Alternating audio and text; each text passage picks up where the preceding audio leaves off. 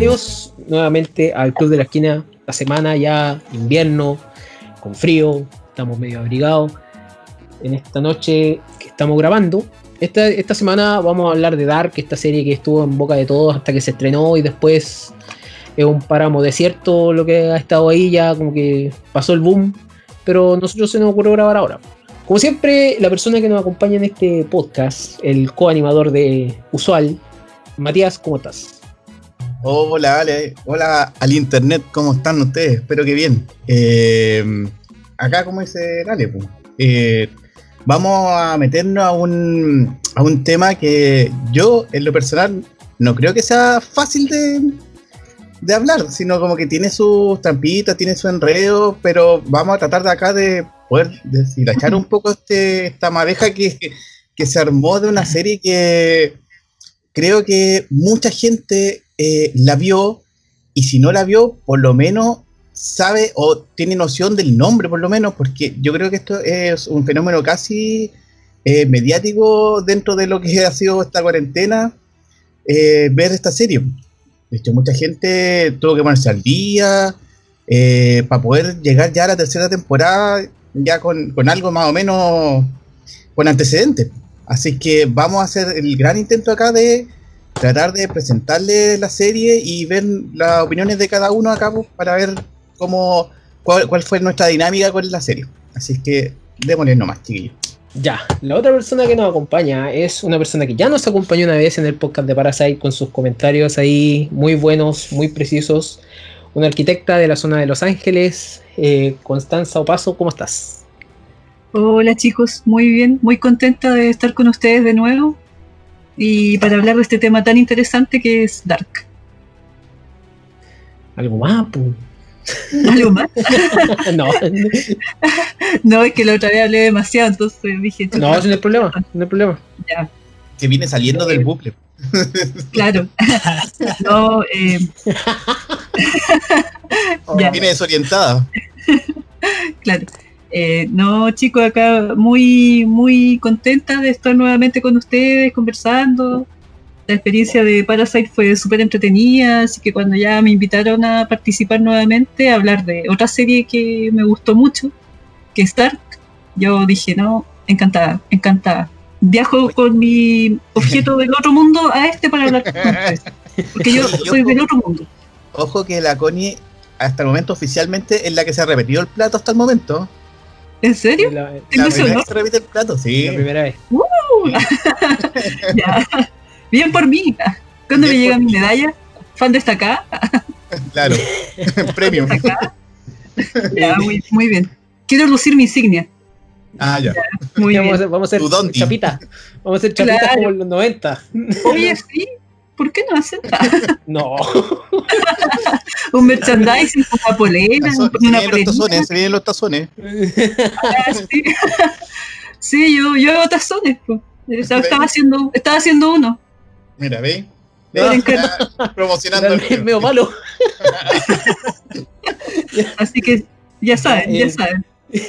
La siguiente persona que nos acompaña es un joven eh, disfruta bastante de las cosas del arte, es parte de, un grupo, digamos, que hace cierta música muy buena. Yo estuve escuchando el último tema que sacaron hace poco en Random Boy. Eh, también es estudiante y se dedica a cierta ciencia. Eh, Alonso Jara, ¿cómo estás? ¿Qué tal? Mira, bien, en realidad bastante bien, súper emocionado porque creo que es primera vez en mi vida que tengo la oportunidad de trabajar en un proyecto así, un podcast, y más emocionado y ansioso aún de hablar de Dark, que yo creo que es la mejor temática que pudo haberme tocado para iniciarme en esto.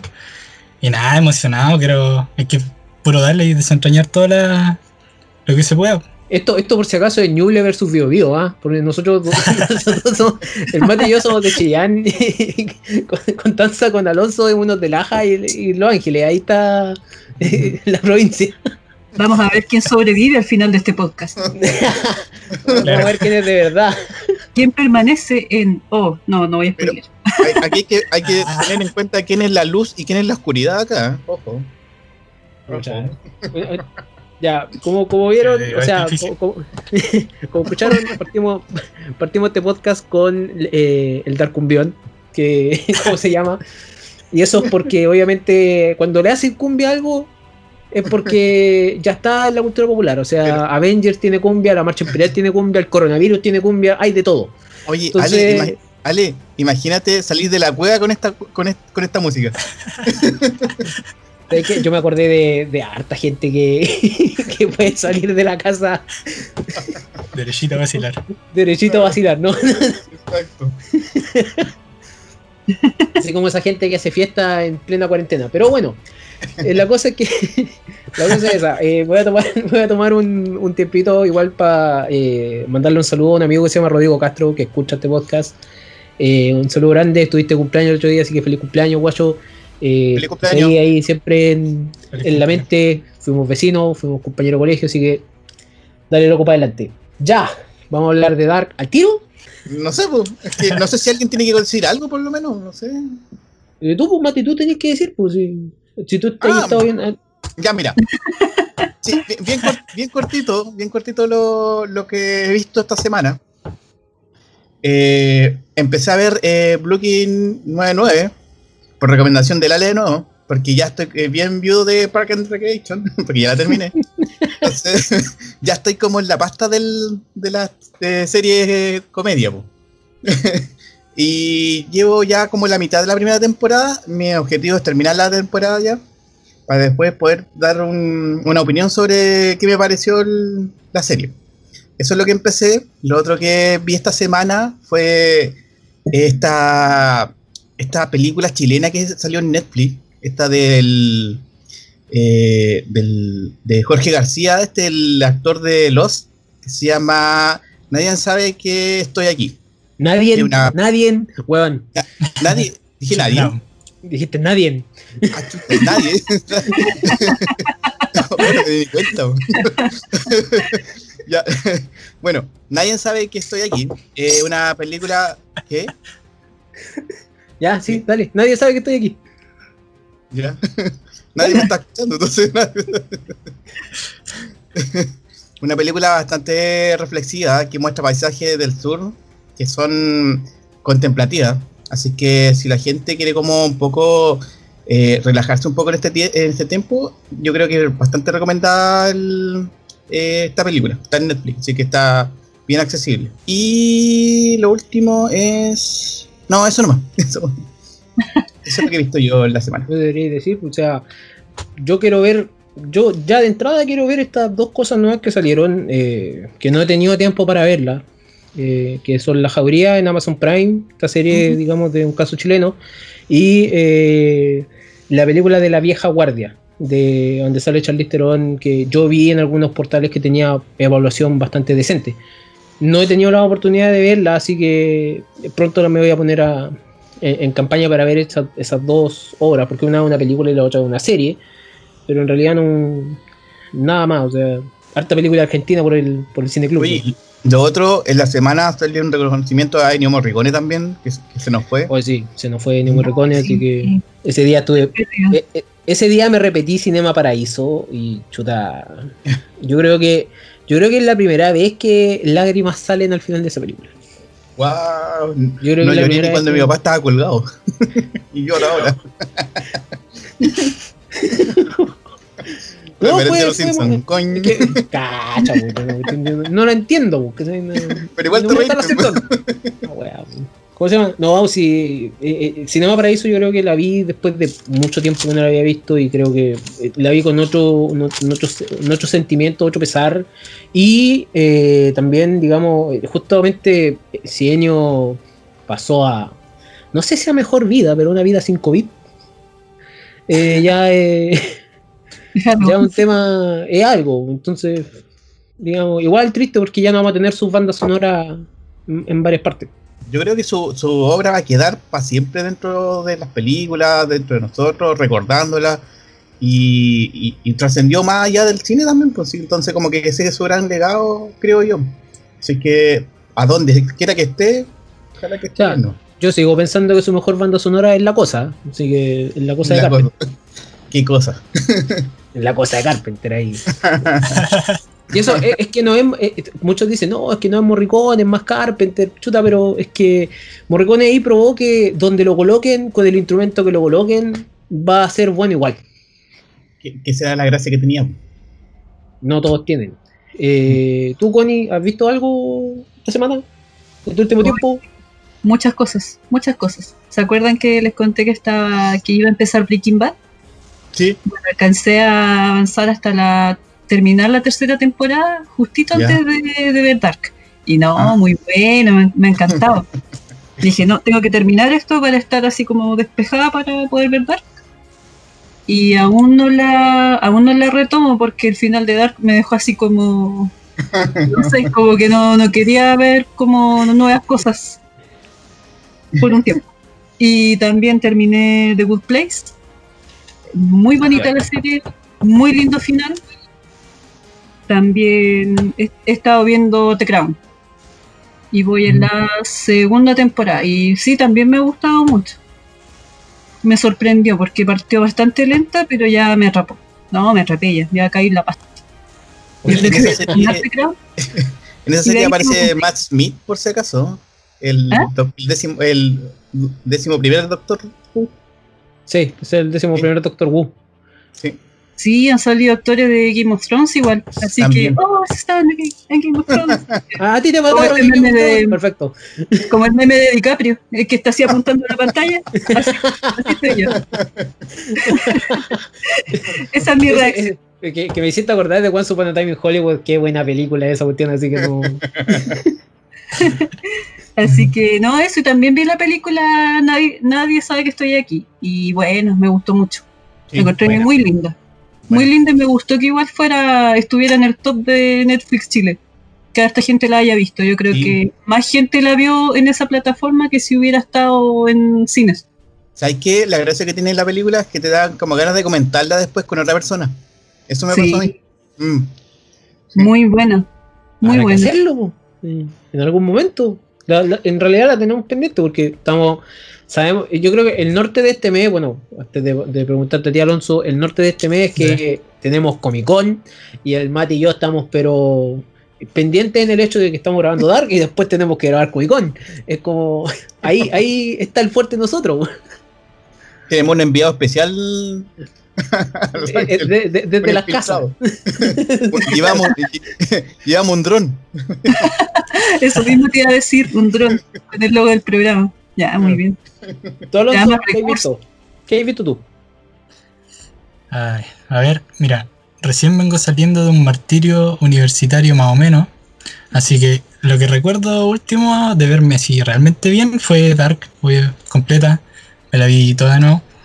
Pero ahora tengo pensado verme, terminar de verme las películas de Studio Ghibli. Creo que ojalá se pronuncie así, Studio Ghibli. Sí. Quiero terminar de verlas todas. Y bueno, ahora en realidad conversando con ustedes me llevo caleta de recomendaciones, así que tiempo tengo. tengo que ver la de Nadie. Y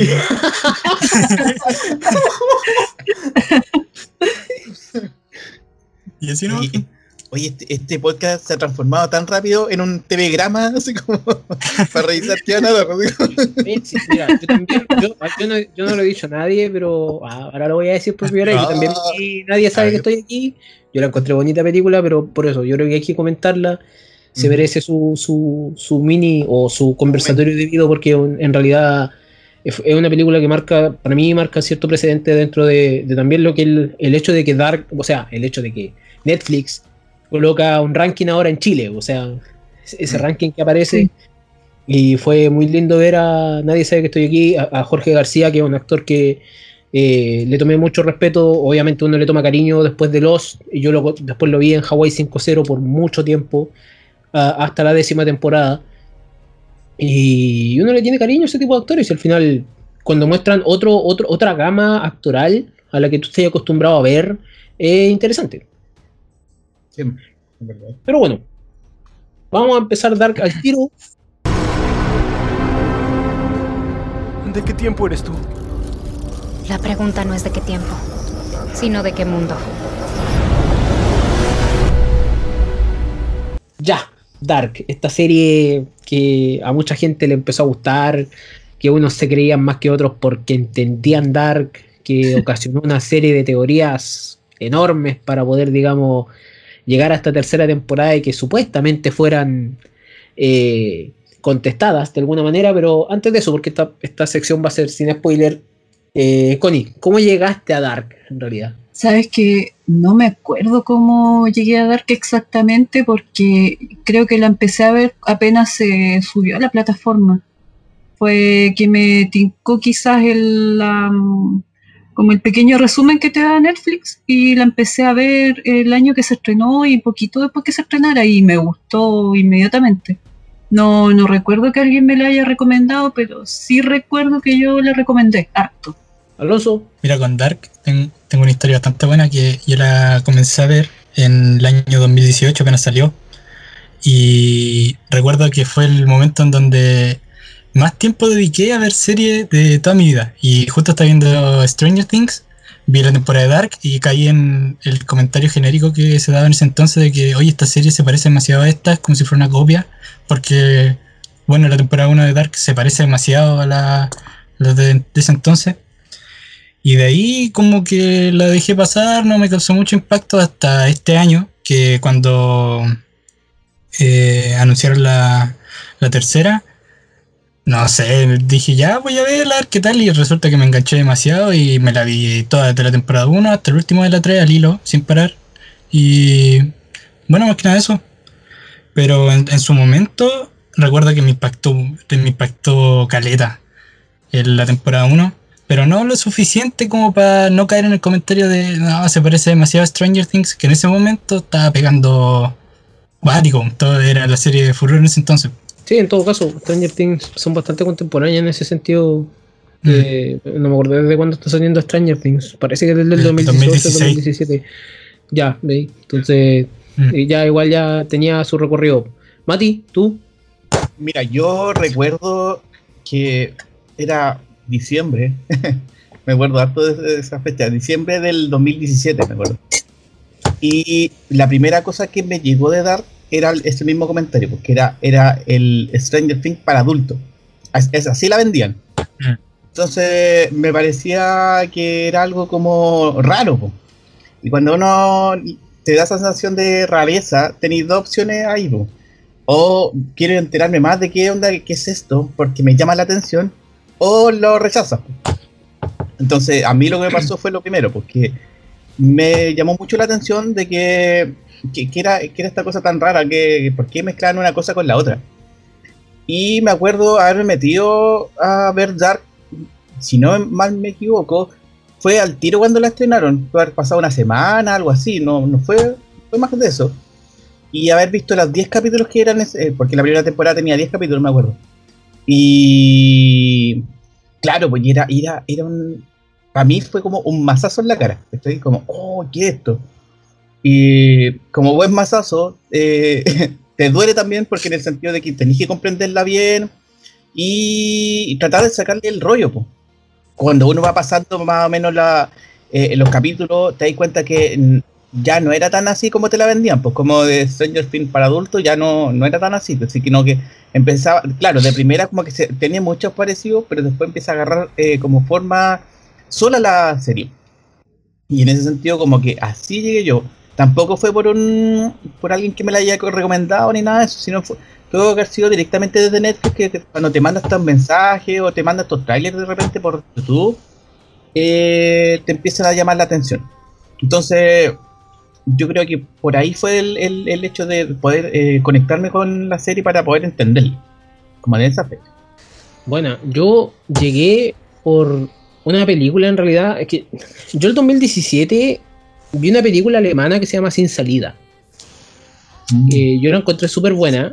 Eh, bueno, obviamente esa es la traducción al, al- al español del, del nombre. Y, y yo la encontré súper buena la película. Incluso fue eh, el año donde me metí mal a lo que es el, el cine de terror.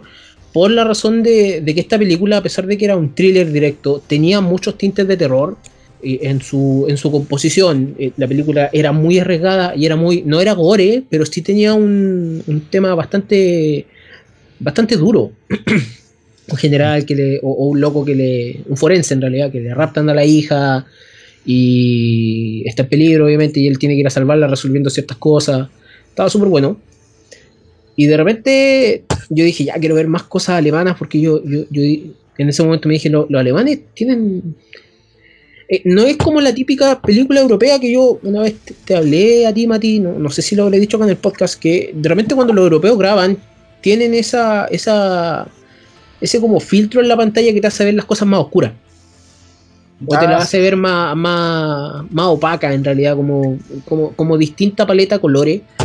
Mm. Eh, en ese sentido, esa película no lo tenía y me puse a ver Dark, el, el 2018, y, y me, y me quedé callado tres años, porque en realidad lo, lo que, lo que pasa es que lo que pasa es que ahí, ahí viene la siguiente pregunta, o sea, ¿realmente Dark es tan buena para considerarla por lo menos la mejor serie? Porque Uh. el, el estamento que, o sea, es la declaración que vi mucho tiempo, no, Dark es la mejor serie que tiene Netflix y yo diciendo, chuta, pero que teniendo teniendo Mindhunter, yo en ese momento teniendo Mindhunter no podía ser la mejor serie.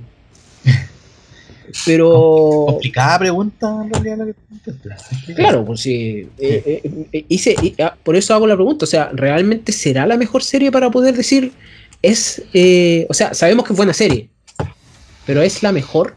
¿Es, es la que realmente eh, tiene que ser el estandarte de Netflix en este momento? Mira, eh, la pregunta así tal cual como si la interpreto como Dark es la mejor serie, como incógnita, yo diría que... A ver, que eh, encontrar una respuesta es, para mí es complicado porque Dark tiene, es muy amplio, abarca demasiado. Tiene, dentro de todo lo que intenta expresarte la serie, es un abanico tan grande que yo encuentro que en cierta arista sí es lo mejor. Creo que no hay una alguna cosa que alguna serie que lo haya hecho mejor hasta ahora, pero en otra es como una serie típica. Entonces, lo hallo que depende del punto de vista con el cual yo mire la serie, si puedo encontrarle como una obra de arte, como, como una obra maestra.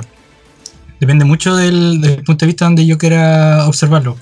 Eh, en un principio yo, le, yo dije, bueno, la voy a ver desde un ámbito científico y desde un ámbito científico es es alucinante la serie.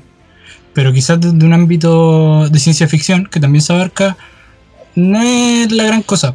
Entonces, eh, yo creo que mi respuesta al final sintetizándola sería que depende del punto de vista del cual yo lo vea, podría determinar eh, realmente si eh, es una buena o inclusive mala serie, porque en algunas cosas depende mucho de la competencia con la que yo lo ponga a correr.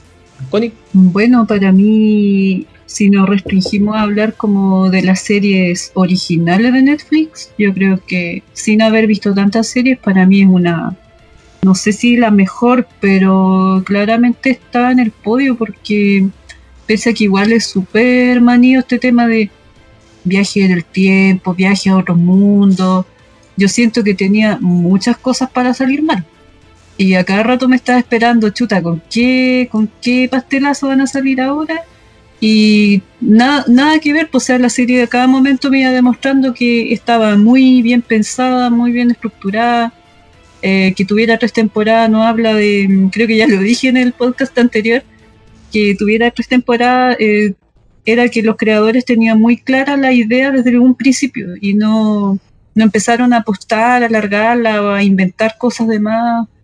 Eh, así que, y también por el trabajo de, de casting, por el arte, por la música, estamos hablando igual de un, es como, yo diría que, no sé si la mejor serie, pero es una joyita, sí, es una joyita. Mm. Aparte que igual tuvo que superar la barrera del idioma, porque no es tan amigable pesar los subtítulos, para algunas personas no les gustan los subtítulos, no les gustan otros idiomas, y está completamente en alemán, con rostros que tampoco eran como grandes bellezas, o sea, era gente muy como, como tú, como yo, entonces eso igual yo creo que fue algo muy muy como positivo. no, no, o sea, Que, oye, No. que, se- que sea chico, feo, hay que tener respeto igual. Voy a. No, no, no quise decir eso, de Dark. pero personas más, más normales. pues, Entonces, eso igual eh, lo hace más lo hace mucho más creíble, por lo menos para mí. O sea, que Marta hubiera sido una belleza espectacular o Jonas demasiado mino, ya me hubiera al tiro como generado un poco de un poco de rechazo. Entonces, a eso voy, pues se hubiera banalizado la historia.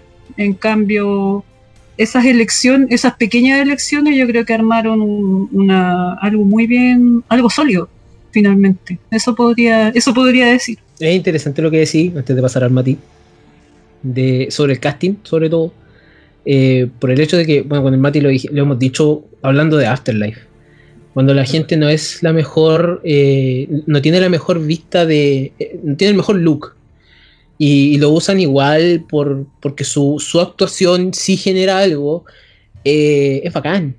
Es, la, raja, que, que no te presenten el, ¿cómo se llama? El mino prototipo o, o la mujer que te presenta generalmente el, el mundo de, de lo cinematográfico, porque pasa en la serie como pasa en las películas. Y no voy a completar esa frase porque yo sé para dónde va, que pasa en TNT.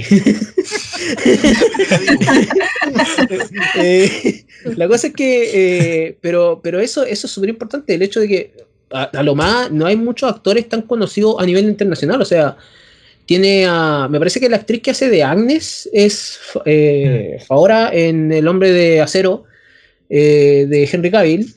Y el que hace de Ulrich sale como Hitler en la película Ha, vuelto, que es cuando Hitler se transporta o aparece en, el- en- en- en- en la línea actual. Es como que si Hitler hubiese estado en Dark. Pero eh, son como los únicos que se conocen así en el ámbito. Los demás son, por lo menos, por lo que yo sé, son un tanto desconocidos afuera de Alemania. Pero me, me gustó mucho eso que dijiste. Mati. Ya, mira, eh, para. A ver, la mejor serie de Netflix, ¿no es cierto? Era la pregunta. ¿eh? Eh, eh, mira, yo siendo francamente te diría así como un rotundo no. Porque, claro, hay, hay, hay series que tienen su, su trama, su complejidad, su eh, que, que te, que te conecta bastante con, con lo que está pasando. Pero sí lo que yo puedo rescatar de Dark dentro de todo esto es lo inteligente que se plantea el tema. Creo que ese es como su gran ganada. Como que el, el poder eh, expresar eh, una cosa tan compleja como la que vamos a ver un poco más adelante eh, para las masas. Creo que esa es la, la ganada que tiene porque al momento de tener una, una plataforma como, como Netflix, eh, ya te da un trampolín bastante grande. Te da, te da a entender que esto va a llegar a mucha gente, a muchos países, y, tener un, un- un- un- una temática súper particular con un, con, en un país muy también particular, eh, tiene todas las de perder, porque si no engancháis con la cuestión, se, se te va a pique. Entonces yo creo que lo- los realizadores acá tuvieron una pega bastante grande en poder tratar de, de poder plasmar todo eso y que la gente le guste. Y, eso lo podemos ver en, que tanta, tanta gente está en boca en boca hablando de Dark. Eh, debe ser por algo, po. para bien o para mal, pero algo algo está haciendo ruido. Entonces me parece que, claro, eh, eh, no, para mí no es la, la mejor serie de Netflix, pero sí ha marcado algo. Yo creo como, como producto pop es súper claro que es una de las de, de lo mejor que ha aparecido en este último tiempo. Y, creo que creo que para adelante lo vamos a recordar así también, pues, como, como, un- como algo que remeció durante estos años y que nos hizo ponerle más atención a lo que estábamos viendo. Porque claramente esta serie no es para estar haciendo otra cosa mientras la estáis viendo. Porque te pierde un detalle y, y, perdiste todo el hilo del, del capítulo. Entonces, creo yo que eh, la inteligencia de cómo está planteado hace que valore más la serie y eso hace que la tenga en consideración. No así decir que es la mejor, porque claramente hay otras cosas que te, te enganchan más, que te conectan más y que trascienden más, de hecho. Yo, lo, interesante va a ser que cómo vamos a ver Dark en el futuro. ¿Cómo, la vamos a recordar? yo creo que ahí está, está, está la, está la respuesta a la pregunta. Que cómo, cómo vamos a interactuar con ella. ¿Cómo le vamos a contar a las personas que no han visto Dark en un futuro? Oye, había esta serie. ¿Y cómo es? Es esto. Entonces, eso yo encuentro que es demasiado interesante cómo se va a plantear el, el tema de Dark en el futuro. Sí, o sea, me ha gustado mucho lo que han dicho, específicamente por, por el hecho de que para mí Dark no es la mejor serie mm, eh, que ha existido por, por- por mucho, o sea, y tampoco la mejor serie de Netflix. Eh, en base a que a todas las cosas que he leído, en base a todas las cosas que también he escuchado, de decir, no, esta es la mejor, aquí me quedo. Eh, me gusta que la serie eh, hayan sido tres temporadas y no hayan alargado más. Cosa que después salió una noticia de no, Lost también iba a ser tres temporadas, pero lamentablemente alargaron. No formatos distintos que eh, en el momento que me lo preguntó Leo, que, que- que estuvo invitado en el podcast de Years and Years, el, el hecho de que salga esa noticia ahora yo creo que es para subirse al carrito de la victoria nomás, decir, oh, Lost también iban a hacer tres temporadas, pero los formatos de eh, hacer serie en esos años eran muy distintos ahora. Yo creo que eh, hoy en día series cortas pero profundas tienen más cabida en el hecho de- de- del espectador que antes una teorización grande que existía respecto a la misma serie de Los. Eh, pero también eh, me, voy a colgar un poquito de, lo que dice Alonso y es dónde la pones, desde qué punto de, vista la estás mirando. Porque yo sí, yo como me, enfoco más, o sea, nos podemos enfocar más en cultura popular y en lo que significa Dark, pero la, la puesta en escena de Dark es brillante.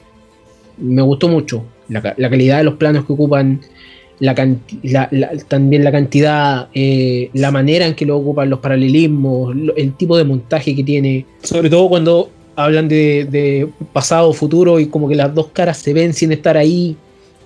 Todo eso está bien. A nivel de historia quizás tengo problemas. Te rompe un poco la... la en, en realidad no te rompe un poco, te rompe bastante el hecho de cómo ves una serie normal. O sea, tú no sabes dónde va a llegar. Tú sabes que existe un final, pero no sabes dónde va a llegar. Pero en esta serie tú sabes que existe, tú ya sabes el final, entre comillas.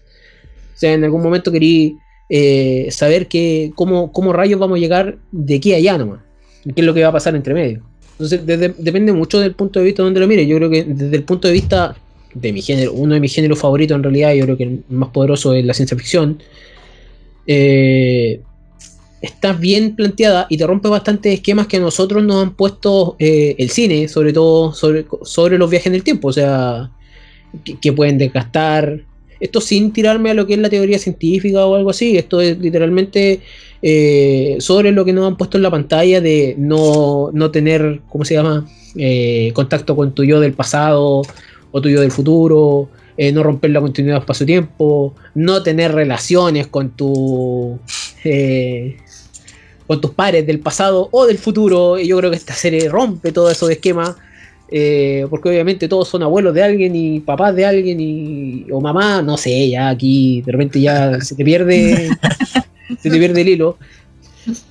Pero al mismo tiempo no es la mejor serie de Netflix. Yo creo que está en el top 10 de, y, como dice Mati, logró algo bastante grande de que esta serie salga al mundo, salga al, al- al- al- al mercado internacional y poner en la mira a los dos creadores de la, dos creadores de la serie que, que prácticamente ya están esperando su, cuál va a ser su siguiente serie. O sea, si inconscientemente hacen una continuación de Dark, no siendo Dark, igual va a ser entretenido. Pero, pero para eso hay que esperarlo creo que sé, en, por lo menos los originales de Netflix, teniendo Mindhunter, teniendo Castlevania como serie, teniendo Typical, creo que eh, esas son un poco más poderosas para mí en, ese sentido que, eh, eh, que Dark como tal. Pero Dark se mantiene, se, mantiene bien.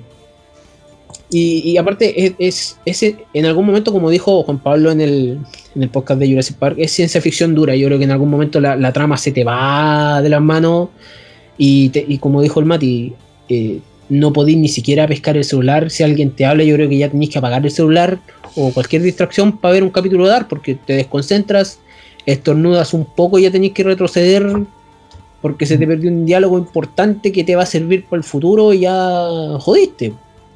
Claro. Creo que lograr eso hoy en día ha sido súper difícil, en, sobre todo en una cultura que hasta en el cine hemos visto gente que usa el celular. lo llamo de menos, pero... No a esa gente Pero- sí, el cine sí. No, pero es que de, de- de repente, yo en una de esas igual le diría, ya, bueno, si te echaba de menos ahora, papel en la cabeza, guarda el celu, por favor. y- o déjame o déjate contar tu vida como no ha pasado una vez en el cine que el loco al lado estaba contando la vida. Cállate, mierda. pero pero lograr eso hoy en día, lograr esa concentración del espectador y que gente que no no se mete tanto en la ciencia ficción porque de repente la- hay mucha gente que considera que la ciencia ficción es como, no, que eso es muy fantástico, eso no debería ser así, le piden realismo a las, a- a las cosas que no tienen por qué pedir aquí, o sea, una cueva que tiene viaje en el tiempo, ¿a dónde? De- O sea, no, no, no, ni siquiera en ni un lado. Pero eso, esta tercera temporada, ¿le gustó o no le gustó? Ya, aquí entramos ya. Vamos, vamos a tener que empezar a, a- a- picar ya más finito porque tenemos un tema que yo creo que ya se va a empezar a notar eh, los bandos acá de que si nos gustó o no nos gustó. Así, francamente así. Eh, creo que la tercera temporada, a comparación de las otras dos, creo que peca un poco con respecto al resto. En el sentido de que eh, porque eh, esta última temporada tenía ocho capítulos. De los ocho capítulos eh, encuentro yo que yo saqué por lo menos información de dos. Que fueron los últimos dos. Siento que el- to- todo el, eh, del 1 al 5, al, sí, al 1 al 5 era como una preparación hacia el 6, 7 y 8. Y entonces como que eso, eso siento que te hizo calentar demasiado los motores para poder partir. Eh, había muchas cosas que tenían como resolución y que se aparecían al final y, me, desconcentró un poco el tema. Eh, me, dejó como marcando ocupado porque sentía que estábamos eternamente en un extrañamente en un bucle de nuevo eh, con, con- capítulos habían capítulos que en realidad como que giraban en sí mismos y, eso como que me, me pareció como extraño, po, extraño porque yo venía ya con la dinámica de los otros dos, que la primera temporada eh, encontré súper, eh, que como que me llamó mucho la atención, y eso como que me enganchó. En la segunda, eh, claro, tiene un, un bajón con respecto a la primera, pero se mantiene todavía en esa, en esa línea. Pero en la tercera como que, como que trata de, resurgir el- el- la trama de nuevo, el argumento de las otras dos.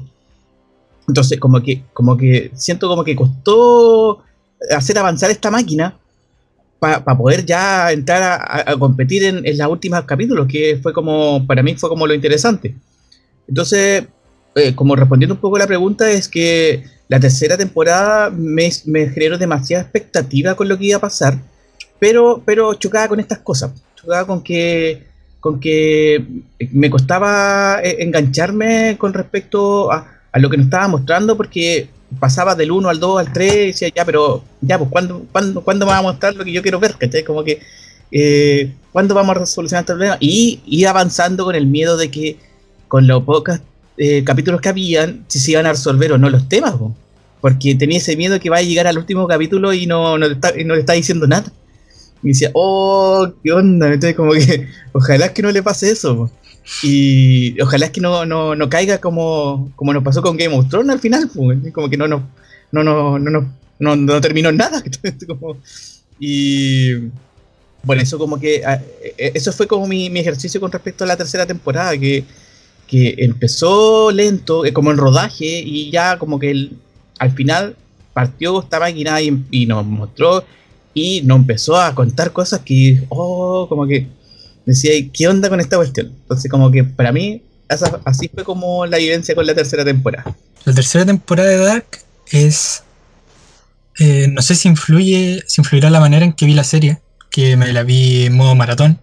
Pero yo la tercera temporada, después de, de digerir la primera y la segunda, la manera en la que entró y cómo se perpetuó capítulo a capítulo hasta llegar al final, yo la encontré sinceramente perfecto. Perfecto el, remate en relación a todo lo que venía analizando de la temporada 1 y 2.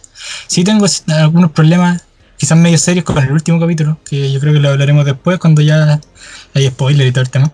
Pero la tercera temporada en sí los primeros cuatro, sí, los primeros cuatro capítulos son, a ver, ¿cómo, cómo decirlo bien? Una preparación, como lo decía Matías, para lo que viene después, que eh, calienta mucho la sopa, es como, oye, está, eh, aquí se viene algo bien cuático, va a pasar algo, y, y al final no sé si lo concreta del todo como la mayoría de la gente que ve la serie lo necesita.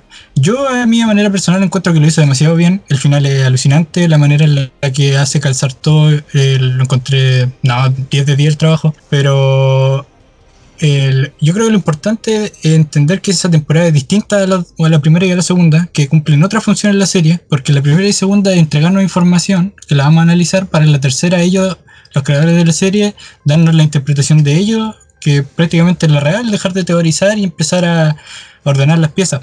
La- al final la visión general sería que la tercera temporada cumple perfecto el rol que tiene que cumplir. Quizá alguna que otra mala volada, pero dentro del general de la serie, no, yo tiene re buena, re buena.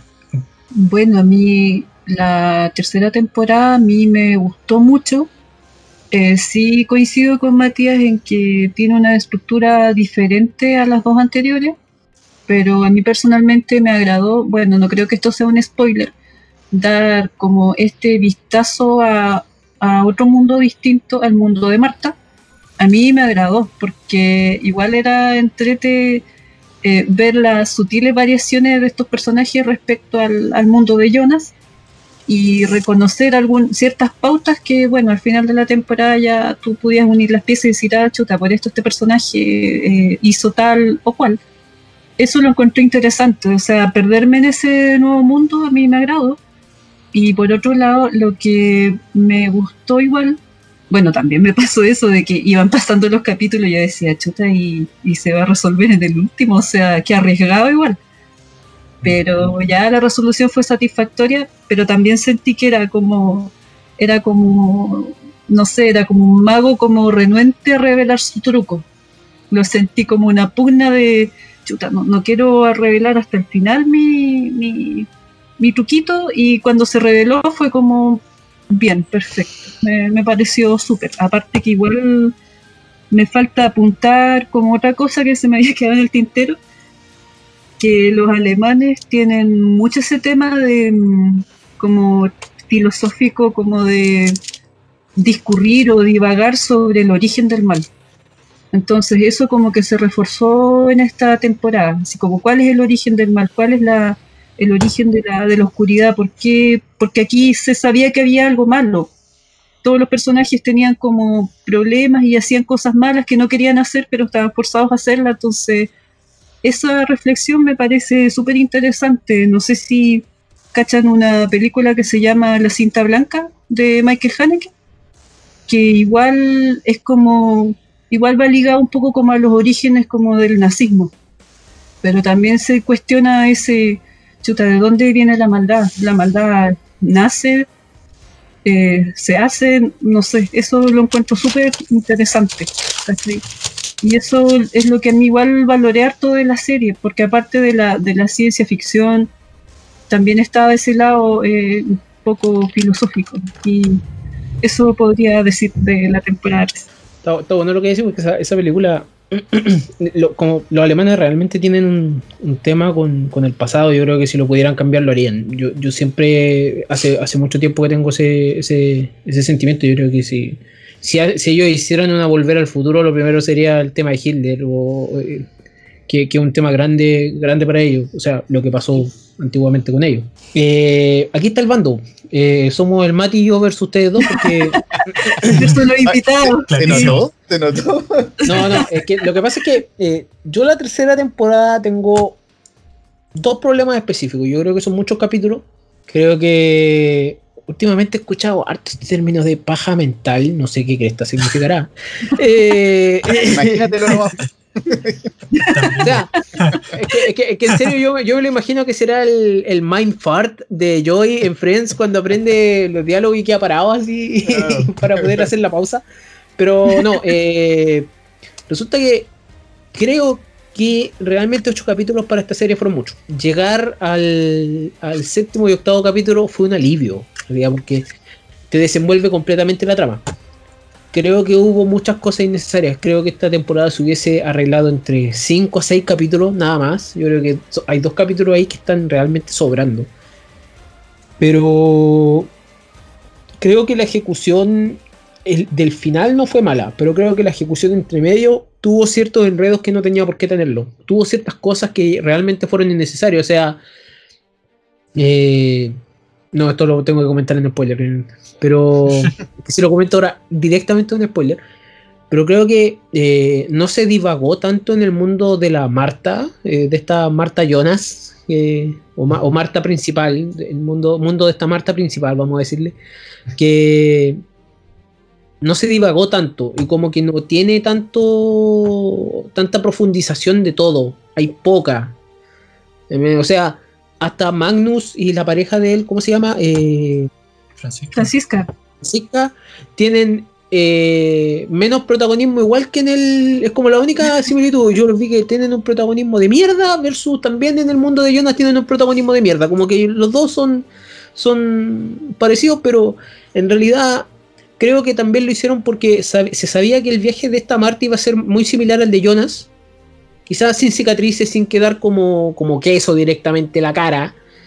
Pero pero en realidad yo no fui tan, tan fan. Una, una de las cosas porque eh, todo esto no era, no era algo nuevo para mí. Yo creo que llegar a dar a la tercera temporada fue una, una...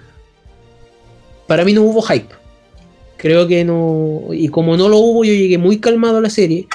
Y como no tenía ninguna expectativa, yo dije, ya, sorpréndeme. Así como el, el loco al final de Ratatouille. Sorpréndeme. Y resulta que. Y, y- y resulta que lo hizo, pero yo creo que en los últimos capítulos, el principio fue muy lento para mí. A pesar de que hay un capítulo muy bueno que. que es cuando aparecen, que salía en el tráiler, así que no es spoiler. Salía este, este mundo apocalíptico al- a lo Mad Max. Y, y- y me gustó mucho, yo creo, muchas cosas de ese, de- de ese tipo. El, el viaje eh, eh, que, que a todo esto en esta serie el viaje en el tiempo lo asimilan muy rápido. Es como, no, ¿a dónde? Eso no se puede. Y aquí lo asimilan súper rápido. que, es un problema que también tenía en la continuidad, que decir, ah, no, mira, viaje en el tiempo, vamos nomás, si no pasa nada. Eh, Re tranqui. sí, súper tranquilo. Pero en realidad no, esta temporada para mí como que fue dura. Y, quería que terminara, tenía que terminar alto. Para mí sí termina bien. Para mí sí hay, hay un significado en, en cómo termina. Pero más allá de eso, eh, debería haber tenido menos capítulos. No fui tan fan ahora en este momento de, de- de la serie. Como que no es que se me haya caído, fue como, fue como pisando lentamente un campo minado en que cualquier cosa, si pisáis una parte, te puede salir una duda completamente distinta, puede salir un personaje que haya salido de la nada, como el leporino ese que, que aparece, que no sabéis quién es. Eh, y obviamente el final te lo dice, pero tú quedas como, ya, pero ¿quién es? po?". Eh, O ya, eh, es como el, más encima en la iglesia, había, habían escenas que yo no entendía, como que yo dije, ya, y esta composición de escena, ¿por qué está así? Pero, pero fue raro. Así que eh, ahí está el bando. Yo creo que aquí estamos los que estamos más conscientes de que Dark no, no, no, no es tan buena. No, no. Es buena, pero le Los que faltó. queremos destruir Binder y los que quieren dejar Binder. Yo, yo, yo hubiese destruido ese pueblo. Yo Una soy bomba. partidario de destruirlo, la verdad. ¿eh? ¿Sí? Ah, ya, destruyámonos nomás. Destruyamos ese pueblo. Esa, esa casa que mucha que mucha que sufrió la casa. Yo creo que ya a esta altura la arquitectura de esa casa. Yo creo que murió como no sé cuántas veces durante la serie, porque en el sótano, eh, eh, arriba, eh, todas las temporadas salía algo nuevo, no. Pero a eso, ustedes tenían teoría, por lo menos, ya, Connie, Alonso, ustedes que les gustaron más la serie. Yo no tenía teoría. Asumo que el Mati no creo que haya tenido teoría. Directo. No, no. ¿Ustedes tenían alguna teoría directo de la serie? O sea, porque una semana antes de que saliera la nueva temporada, yo fui a grabar, a, saludos a la Ludi, eh, que yo fui a grabarle algo a ella para su taller de teatro, que ella me pidió que grabara algo. y me, me- el- la pareja de ella me explicaba Dark y toda la cosa, y yo realmente eh, estaba como súper ahí atento a escucharlo. Yo, eh, él teorizaba harto, ciencia, la teoría de los mundos paralelos, eh, teoría de cuerda, teoría del caos, que son cosas que, que- están eh, inconscientemente metidas en la serie gracias a la ciencia ficción. Y yo a cada rato diciendo, ya, pero esas cosas ya las vi en los cómics, pues, yo, yo ya sé lo que son los universos paralelos. A mí Flash me presentó todo lo que tenía que saber de todo esto. Me preparó para esta serie. Eh, los cómics también me prepararon para esta serie. Los juegos también me prepararon para esta serie.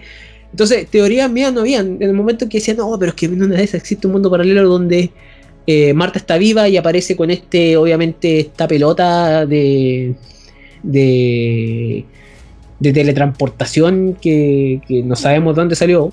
Será su- como una pokebola. Sí. Era Pokébola GS. Sí, ya. Ya, mira, se me cayó mal el carne, pero ya la wea es que el, eso. ¿Ustedes tenían teoría respecto a esta temporada? Empezamos contigo, Connie. No, la verdad es que no, como que no, no suelo como obsesionarme con la serie o las cosas y pensando, ay, si va por acá, y si es esto, y si es esto otro. No, soy más bien flojita y digo, chuta, metieron otro mundo, veamos cómo lo presentan, veamos cómo lo plantean, porque esto puede salir muy mal. Y estaba así como igual, así como ya, para ver, qué- cuéntenme qué onda este otro mundo. Y no, no, no, no, no me meto a Reddit así como a leer teoría, no, qué pasa, no. No, de verdad que final, como, eh, no. ¿cómo- No, en realidad, no la pregunta es cómo llegaste a la, a la- a la tercera temporada en el sentido de que eh, con, con la información que ya teníais de la, de la primera y la segunda, con eso ya te bastaba a ti para enfrentarte a la tercera, no necesitáis más conocimiento por los lados ni nada de eso. No. No, porque igual era como bien clara la estructura, que en si nos fijamos en el primer final de la serie, era como chuta, estaba el presente, el pasado, y en el final nos introducen que hay un futuro, y es como, oh, el futuro.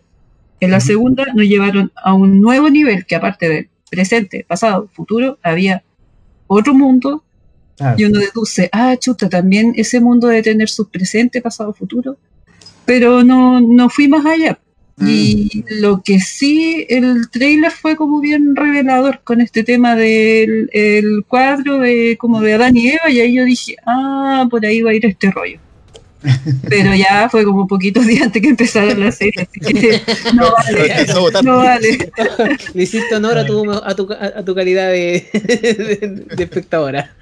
Claro, no, no, la verdad es que no, no, no me, no me metí tanto, o sea, es como más de tratar de eh, eh, verla sin expectativa, o sea, o sea, con una expectativa moderada, así como ya chuta, a ver qué, muéstrenme, po, para no así como, oh, va a ser bueno o va a ser malo, no. ¿Sabes que Yo tampoco. Creo que el. Me. ¿Cómo decirlo? Me basé en dos cosas. Primero en la parte. Como científicamente muy lógica. La primera y la segunda temporada. La tercera iba a seguir un curso relativamente parecido. Me imaginaba, entonces. eh, no iba a salir con una locura. Y tampoco me di el tiempo de, de pensar que con quizá qué bizarrería iba a salir la serie. Sí, me planteé teorías por, porque veía un personaje nuevo y como todos eran relativamente importantes, como carecía de personajes secundarios, había uno que otro, pero eran todos determinantes dentro de toda la historia. Era pensar, oye, ¿y este loco de dónde salió? Sabiendo que la primera y segunda temporada me dijeron, están, está todo conectado. Eh, ¿De dónde sale o por qué existe? Pero así de estructura de serie, creo que no. En realidad es bastante piola, dentro de lo compleja que se ve, no es. No es que necesite, claro, entrar a Reddit a buscar toda la cuestión, pero. Eso más que nada.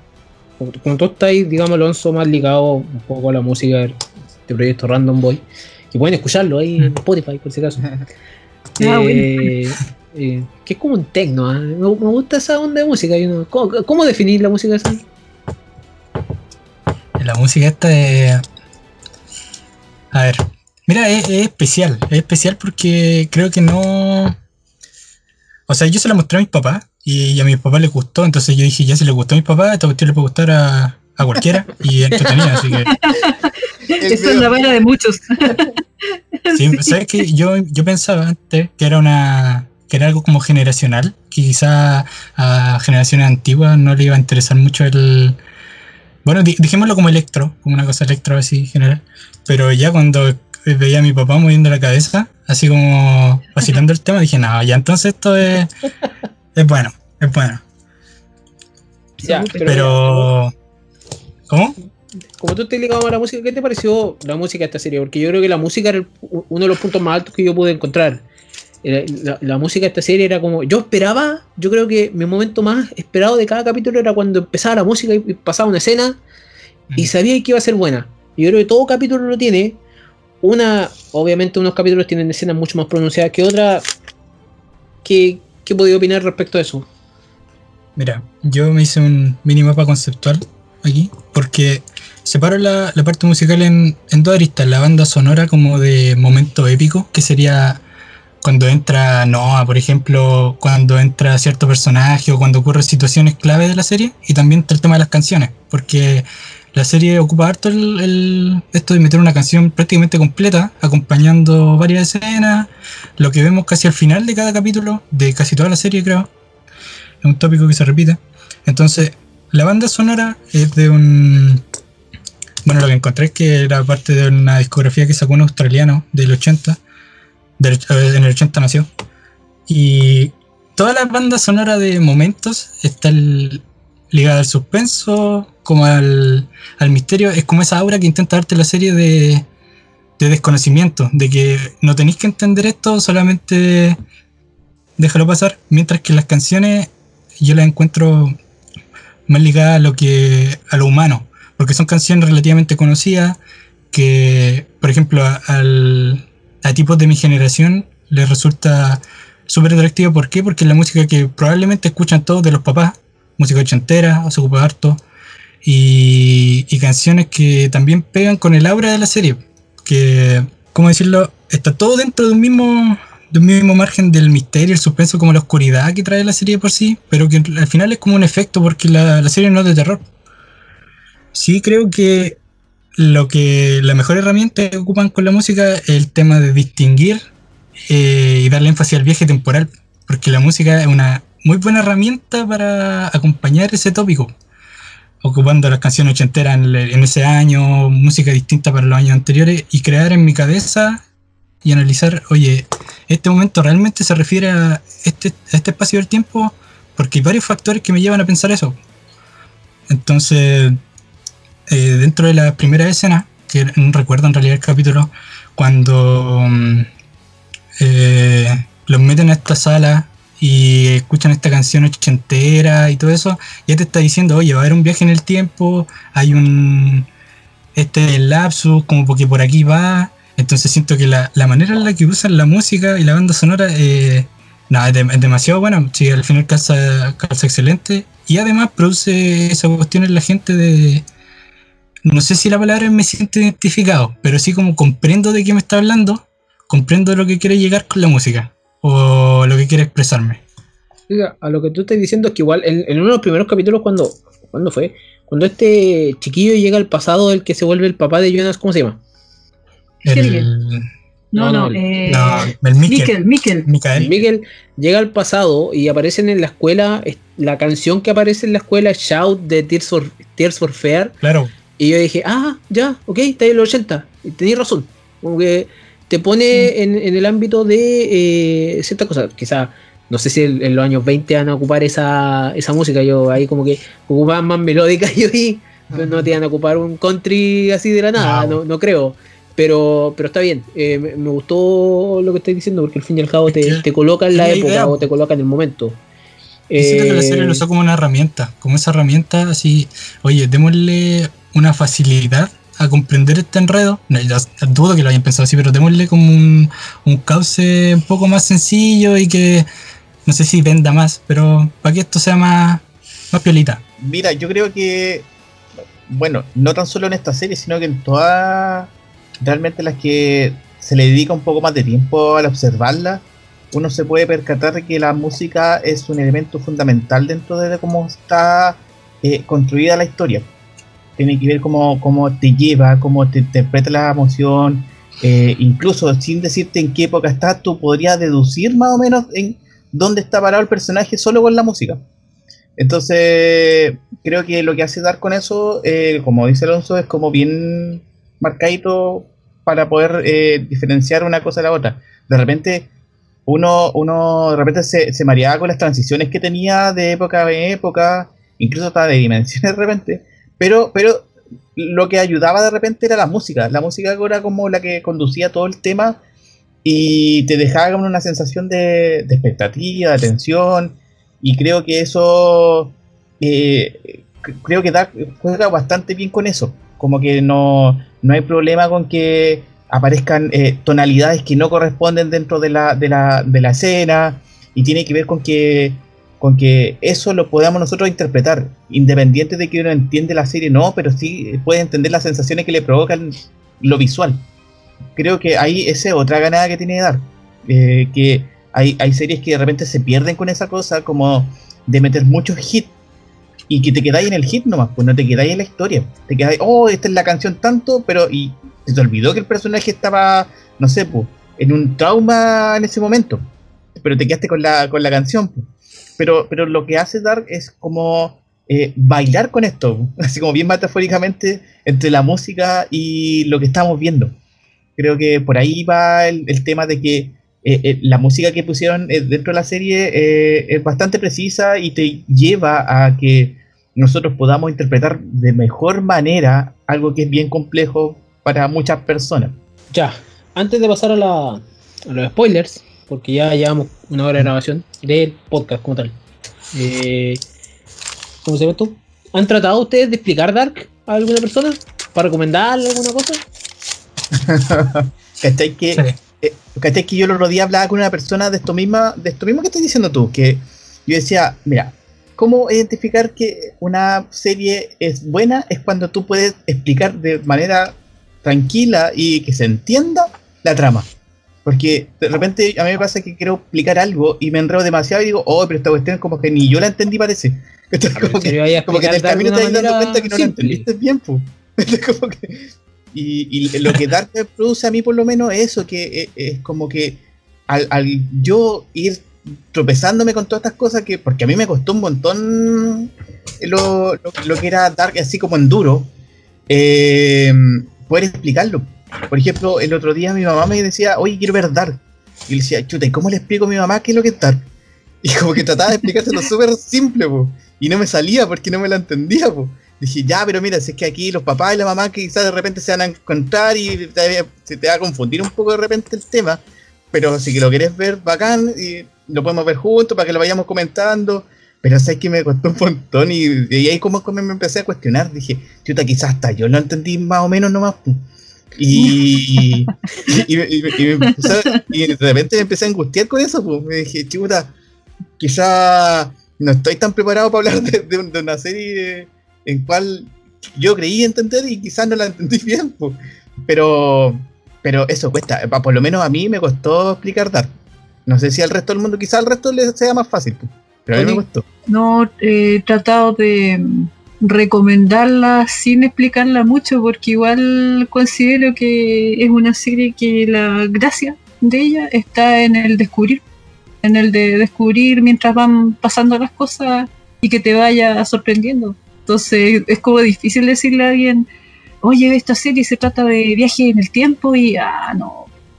Porque también porque es que también cae en el, caes en el como en el cliché. Entonces la gente piensa ah viaje en el tiempo ah pero si eso ya está tan visto no no me atrae no sé pero eh, a mi hermano se la estaba recomendando que es malo para ver serie y yo se la trataba de vender por el lado eh, filosófico.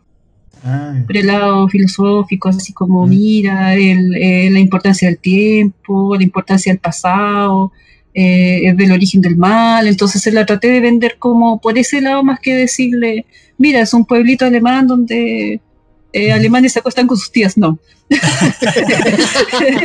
me estás describiendo la UDI ahí. claro, es como, es como básicamente un pueblo UDI.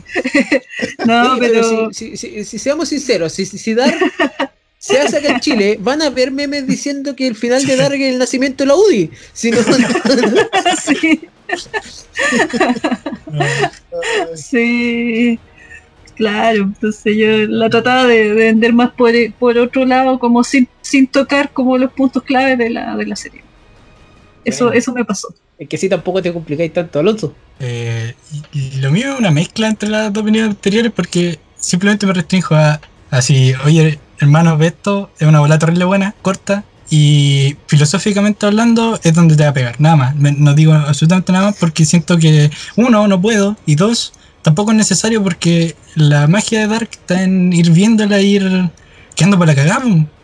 Entonces, eh, simplemente me, me restringo a eso. Sí le doy harto énfasis al lado filosófico porque, bueno, lo, lo incluí después en una reflexión final que eh, para mí la parte más importante de Dark es la posible, no sé si enseñanza, pero reflexión que te deja en relación al tiempo y todas esas boletas. Mira, yo traté de explicar Dark alguna vez en mi vida.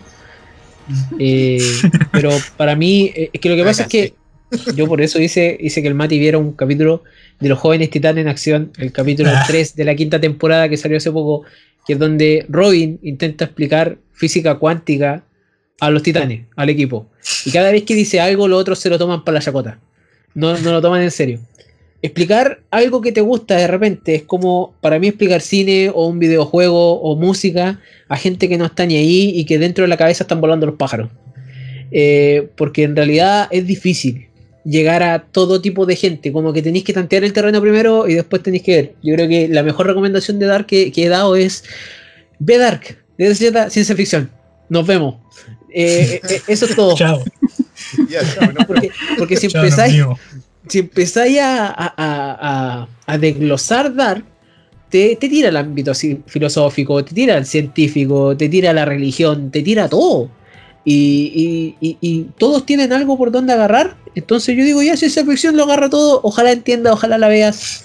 Quizá yo no he yo quizás lo que yo no he dicho, que así como a, un buen amigo mío ahora le recomendé The Boys de, de Amazon Prime. Y resulta que yo le dije así: Ve The Voice, no te vayas a arrepentir. Pero con Dark yo no soy capaz de decir lo mismo porque probablemente alguna persona se tiene que haber arrepentido de haber visto Dark. Ah, claro. Porque es enredada. Hay una diferencia grande entre las dos tramas, pero obviamente es enredada. Entonces, si la gente no tiene esa, esa concentración para ver, como hemos dicho, no va a agarrar. Oye, pero, pero no le pasa de repente que, independiente que sea Dark o otra, otra serie, cuando uno dice, oye, ve esta serie, y la pregunta que viene así, pero de añadidura al tiro, dice, pero ¿de qué se trata? Y tú como que te ponías en la parada de que no le cuento nada, le cuento algo para que se enganche, o lo dejo solo con lo que le dije, no po. Entonces como que entráis ahí en, eso, en esa disyuntía que dura un segundo en tu cabeza, le, digo algo, no le digo nada.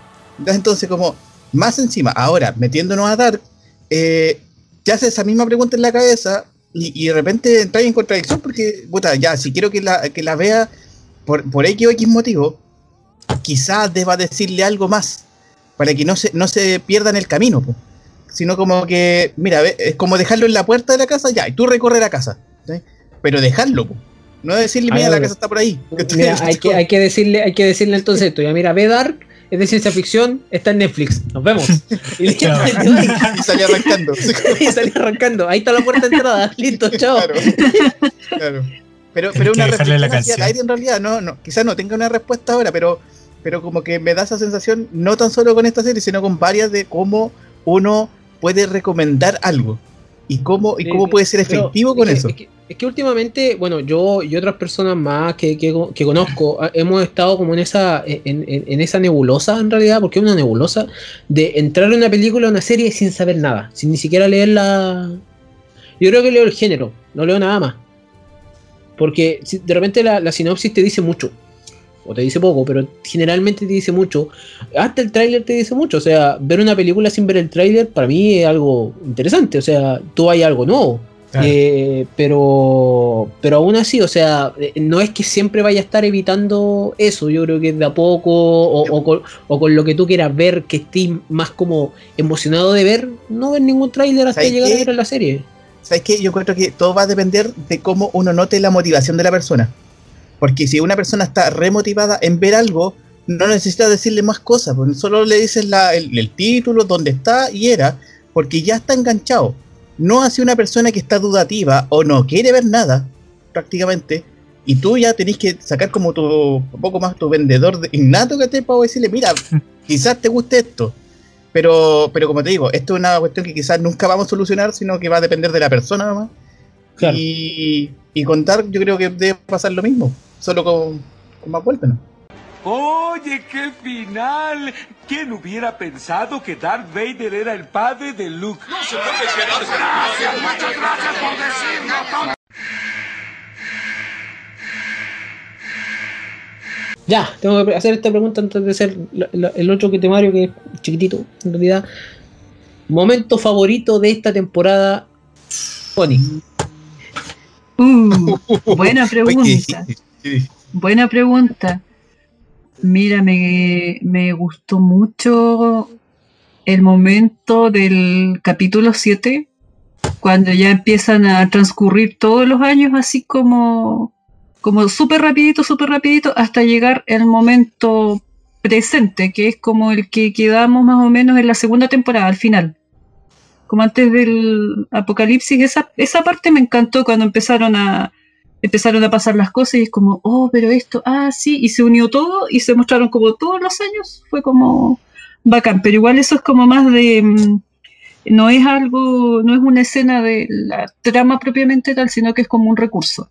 Y de la trama me gustó cuando, mm, me gustó mucho cuando este, este personaje del labio leporino, que no sabíamos quién era, pero igual ya intuía que podía ser el hijo de Marta, viaja como a, a todos los a todos los a los dos mundos y se meten a la y se meten a la planta de energía nuclear. Y se ve como en ese en esa parte se divide la pantalla como que van a ocasionar el fin del mundo. Y son una canción de Block Party y esa parte me esa parte me Oh, gustó qué buena, mucho. sí, qué buena. fue muy bacán. Y la canción buena era como un Party. remix Sí. sí qué buena. Qué Sí, esa parte me, me encantó, fue como guau. Y aparte cuando estaban igual lo, el... Y que igual era como una triada maldita porque estaba el, el hijo adulto, adulto mayor y niño, y cuando se acercaban y los otros ponían las manos así como cruzaban las manos, yo decía, no, va a pasar algo muy malo. Esa parte era, eso era bacán, generaba como, como el, el suspenso, como Sí, ese, ese personaje, yo, yo tengo que decir todo, es un personaje de mierda, porque cada vez que los locos se paraban, yo dije, ah, te van a matar. y, y- y- y te rodeaban así, era como meterse al barrio malo de la ciudad, así como tú sabes que te van a sacar la como hasta aquí llegué, hasta aquí llegué. Alonso, tú. El. A ver, como escena, escena en específico, me cuesta elegir una porque el. Yo le veía como la. Le bacán como por capítulo. Si fuera así, yo diría que el último capítulo. Estamos en. Sí, pues ya estamos en parte con spoiler. Sí, ya estamos con spoiler, dale, no. Eh, de la escena esta típica que ponen al final de los capítulos donde son una cancioncita y viene un transcurso de escena muy buena. Del último capítulo la encontré perfecta, pero odié la canción que pusieron. No me gustó, no, no, no, todo mal. No me gustó la canción. Pero las, las escenas que salen, eh, no, alucinante. Y en realidad si tuviera que decantar por una, me iría cuando Marta mata a Jonas y Jonas cae y se muestra así como el árbol genealógico desde arriba y está el loco tirado. Eh, una... Y después más encima aparece vivo, entonces hace alusión a la misma. a lo esto del gato. Y esa escena en específico. eh, sí, esa escena en específico yo la hallé determinante para. como para, para empezar a finalizar esta serie. Desde ahí en adelante empieza como a, a concretar ideas y a darle un, un, un cierre. Pero mi tope, el último capítulo, ojalá saquen esa canción, pero imposible, pero no me gusta, no me gusta. Pero, eh, esa- hablando de la esa- canción final, ¿cierto? La, Sí. La canción final. De Wonderful Somewhere ¿Fue la Over the Wonderful Rainbow. World? Sí. sí, O sea, ah, sí, pensé, me equivoqué, es Wonderful World, sí. sí, Pero tocada de una manera muy, muy lenta. Claro, era otra versión del tema. Yo la verdad no hubiese elegido ese para nada. Yo incluso hubiese elegido el, el, el main de la. el del. como decirlo, el, el- el tema principal de la canción de la serie, claro, el del intro, y hubiese quedado. Yo igual Sí. coincido contigo, fíjate, como que Sí, fue como rara esa canción que estuviera ahí. me gusta esa canción, pero creo que para ese momento no calzó y hasta le quitó un poco de emotividad porque es como que nos saca de ese mundo que estamos tan metidos y nos vuelve como la realidad, entonces como oh, no ¿Sabes lo- sabes lo que debería haber sido Para mí la, la- la canción eh, Wonderful World se arruinó en la película Viaje 2, eh, en la isla misteriosa, cuando la roca la canta. No, no sé por qué. Dwayne Johnson ahí cantando. No sé por qué. Yo ahora escucho esa canción y escucho a Dwayne Johnson cantándola. ¿Sabes que Yo después pensaba, a ver, ¿por qué los que crearon Dark habrán puesto esta canción con, con qué fin? Pero pese a que le di vuelta y le di vuelta, no, no lo encuentro, no. no- Quizás le gustaba al, al compadre, pero no. Y, y- siento que habían, habían mejores elecciones, esa, pero esa ¿de canción es como está una oda, es como, esa canción es como una oda al mundo nomás, pues entonces como Claro, va a quedar en ese momento que un solo humano. el claro, el mundo uno o tierra tierra prima. Mm, Eh, ese vamos a pues pusieron una canción quizás más, más del gusto popular, por decirlo así, porque en ese sentido, pues no que haya gustado para la serie, pero Loco, teníamos los derechos y queríamos ocuparla nomás. punto. sí, ya, tenemos los derechos a esta canción Esa es la toda la serie. Sí, Oye, quizá era la canción de amor de los guionistas, pues ellos son pareja. Puede está, ser. claro. Yo he pensado que podría ser. Podría ir por esa ahí. canción se conocieron, ¿te acuerdas, mi amor, cuando ¿Cachai? Y se dieron un gustito, dijeron ya, démosle un gustito. Ya, mira, si esa fuera la historia, hasta, hasta me la más sí, puede ser. Si esa es la Mira, historia, puede mira, ser. si, mira, si cualquier cosa es mejor que te hayan puesto un reggaetón, si esa weá te si me cae al tiro la serie, yo me paro ahí indignado y me voy. Y me Ya te ponen el- Dark si hubieran puesto hasta la cumbia, loco, que pusimos. Sí. Y se van bailando. Ah, Sí, termina así como, como el chasquido sí. de Thanos bailando. Ellos, ellos contaron después, ellos contaron después que cuando, cuando terminan de grabar esa escena muy emocional, aparece un bus y salen mariachi a cantar y a- a celebrar por el final de la serie, a pesar del momento emocional. ¿Tú, Mati? Mira, eh, momento eh, más que nada de algo bien macro de la serie, que tiene que ver con que es una sensación que tengo yo con realidad con, lo- con, el, con los viajes en el tiempo. Es más que eh, lo particular es con lo que le pasaba a Ulrich. Como eso de quedarse atrapado dentro de un, de un tiempo que no es tuyo. Siempre he pensado que eso es como lo más terrible de un viaje en el tiempo. po. Que tú vas a cumplir una misión y te sale mal más encima y te quedas atrapado. Y como que no podéis volver. ¿Cachai? Es como que tú vayas a un lugar y se te va el bus. No, y no tenés cómo irte, a menos que estés caminando y te demoras un millón de años. Estás muy lejos. Entonces, a veces el intentar evitar un evento, eh, eh, terminamos causándolo. Y eso es lo que le pasa a Ulrich. Y, y me parece que ese, ese momento fue como igual para mí fue tenso. Porque yo decía, me ponía en el lugar del tipo. Decía, chuta, ya si hubiera estado en ese, en ese mismo momento, habría hecho lo mismo. Quizás habría hecho lo mismo. Por, por, por pasión, por ímpetu, por, por cosas como de más de la guata que de pensarlo. Y, pero te sale mal. Entonces me, me, me angustió bastante el tema. Y en, en episodios más adelante estaba el hecho de que lo fueran a salvar incluso. En un momento casi lo salvan y no, y no pudieron salvarlo. Entonces como que a mí me provocó eh, sensaciones fuertes el tema. Eh, y creo que eso fue una de las cosas que más me quedó marcada de la serie cuando ahora vaya más adelante a, a- a- pensar en Dark, quizás vaya a pensar en todo lo que pasó ahí, más allá de, lo, de los protagonistas, de lo que pasó al final, que eso igual tiene, tiene otro tema aparte, eh, pero esto para mí fue como, wow, ¿cachai? Como, como esto quizás fue lo que me va a quedar de Dark y, eso, y con eso voy a entrar después cuando quiera comentarlo más adelante. Entonces, para mí eso, es- esa es como escena bien puntual que me dejó marcado y que me, que me gustó harto en realidad cómo, cómo se fue desarrollando porque me angustió, entonces me provocó algo. Y cuando a mí, a mí alguna obra visual, en este caso, eh, me provoca algo, yo encuentro que hay, eh, ahí hay alguna intencionalidad.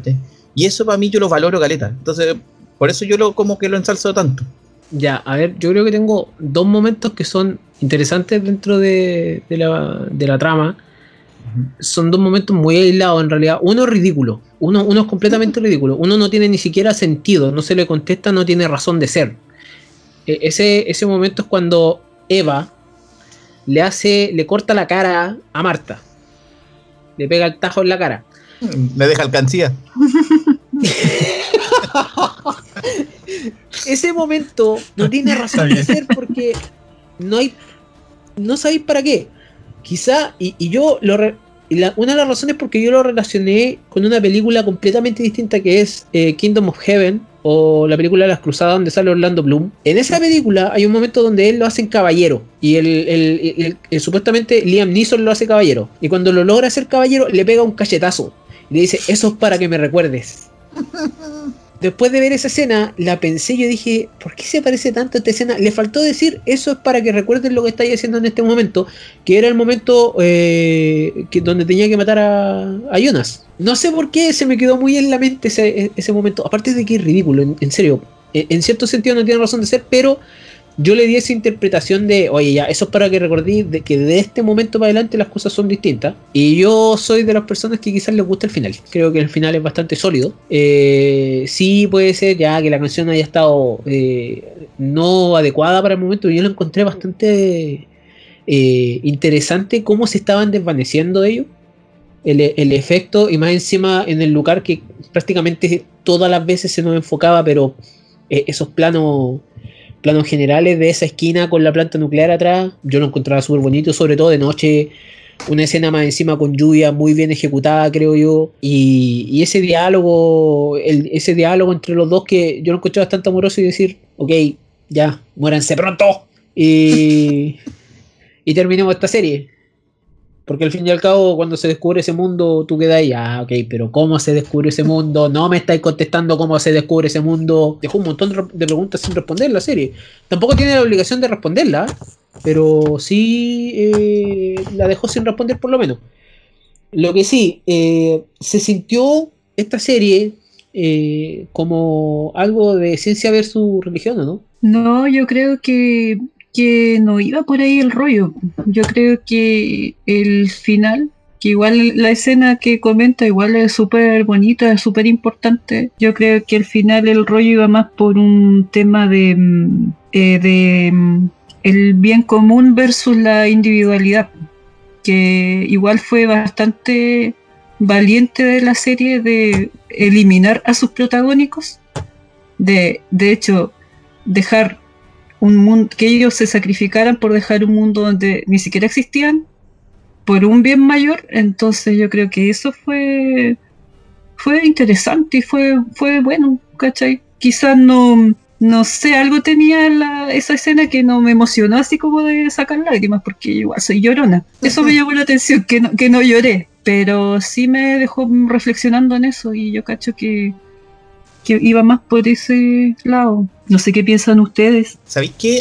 Eh, mira, me, me- produce algo raro esto del, eh, del hecho de como de, estar tan, tan pegado el, lo que es el, la filosofía, la ciencia y la religión. Son como... Hay cosas como opuestas ahí, siento yo.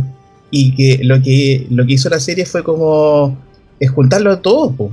Es como tener en la sala al desordenado, al aplicado, al, no sé, a, los prototipos de, de, de alumnos y, que la, la clase funcione. ¿cachai?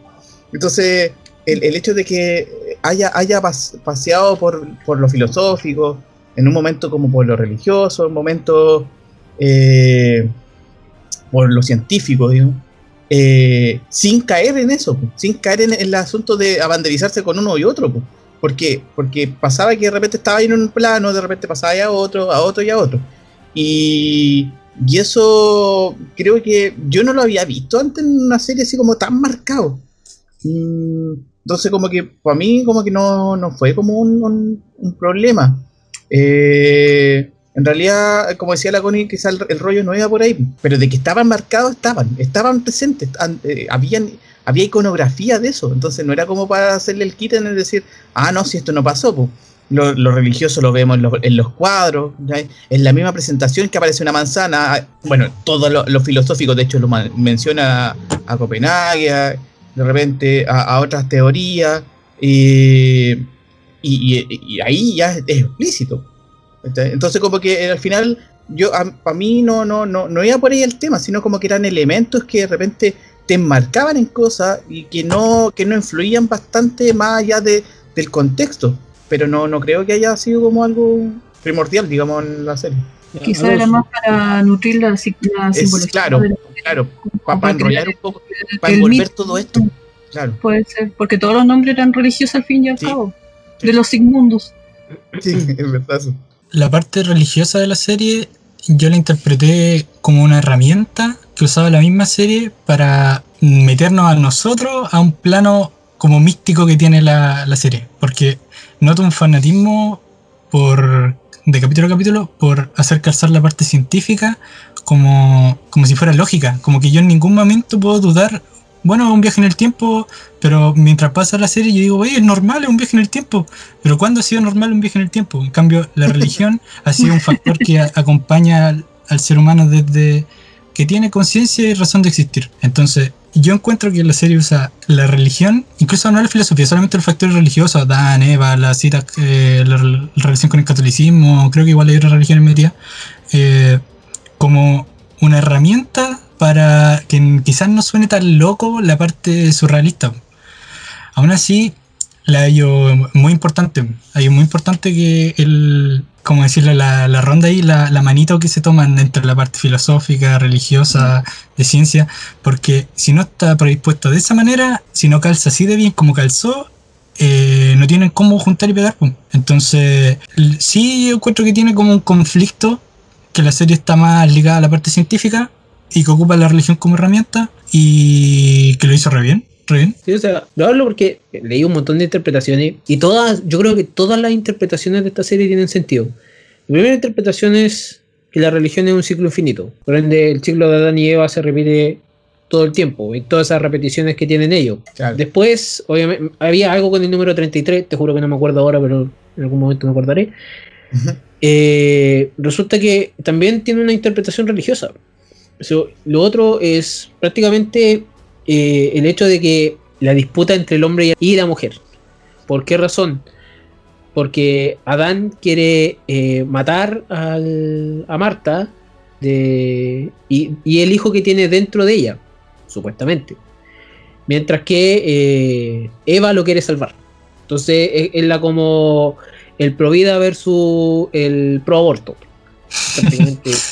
Es que esas interpretaciones, yo las leía y yo decía, sé que todas tienen sentido.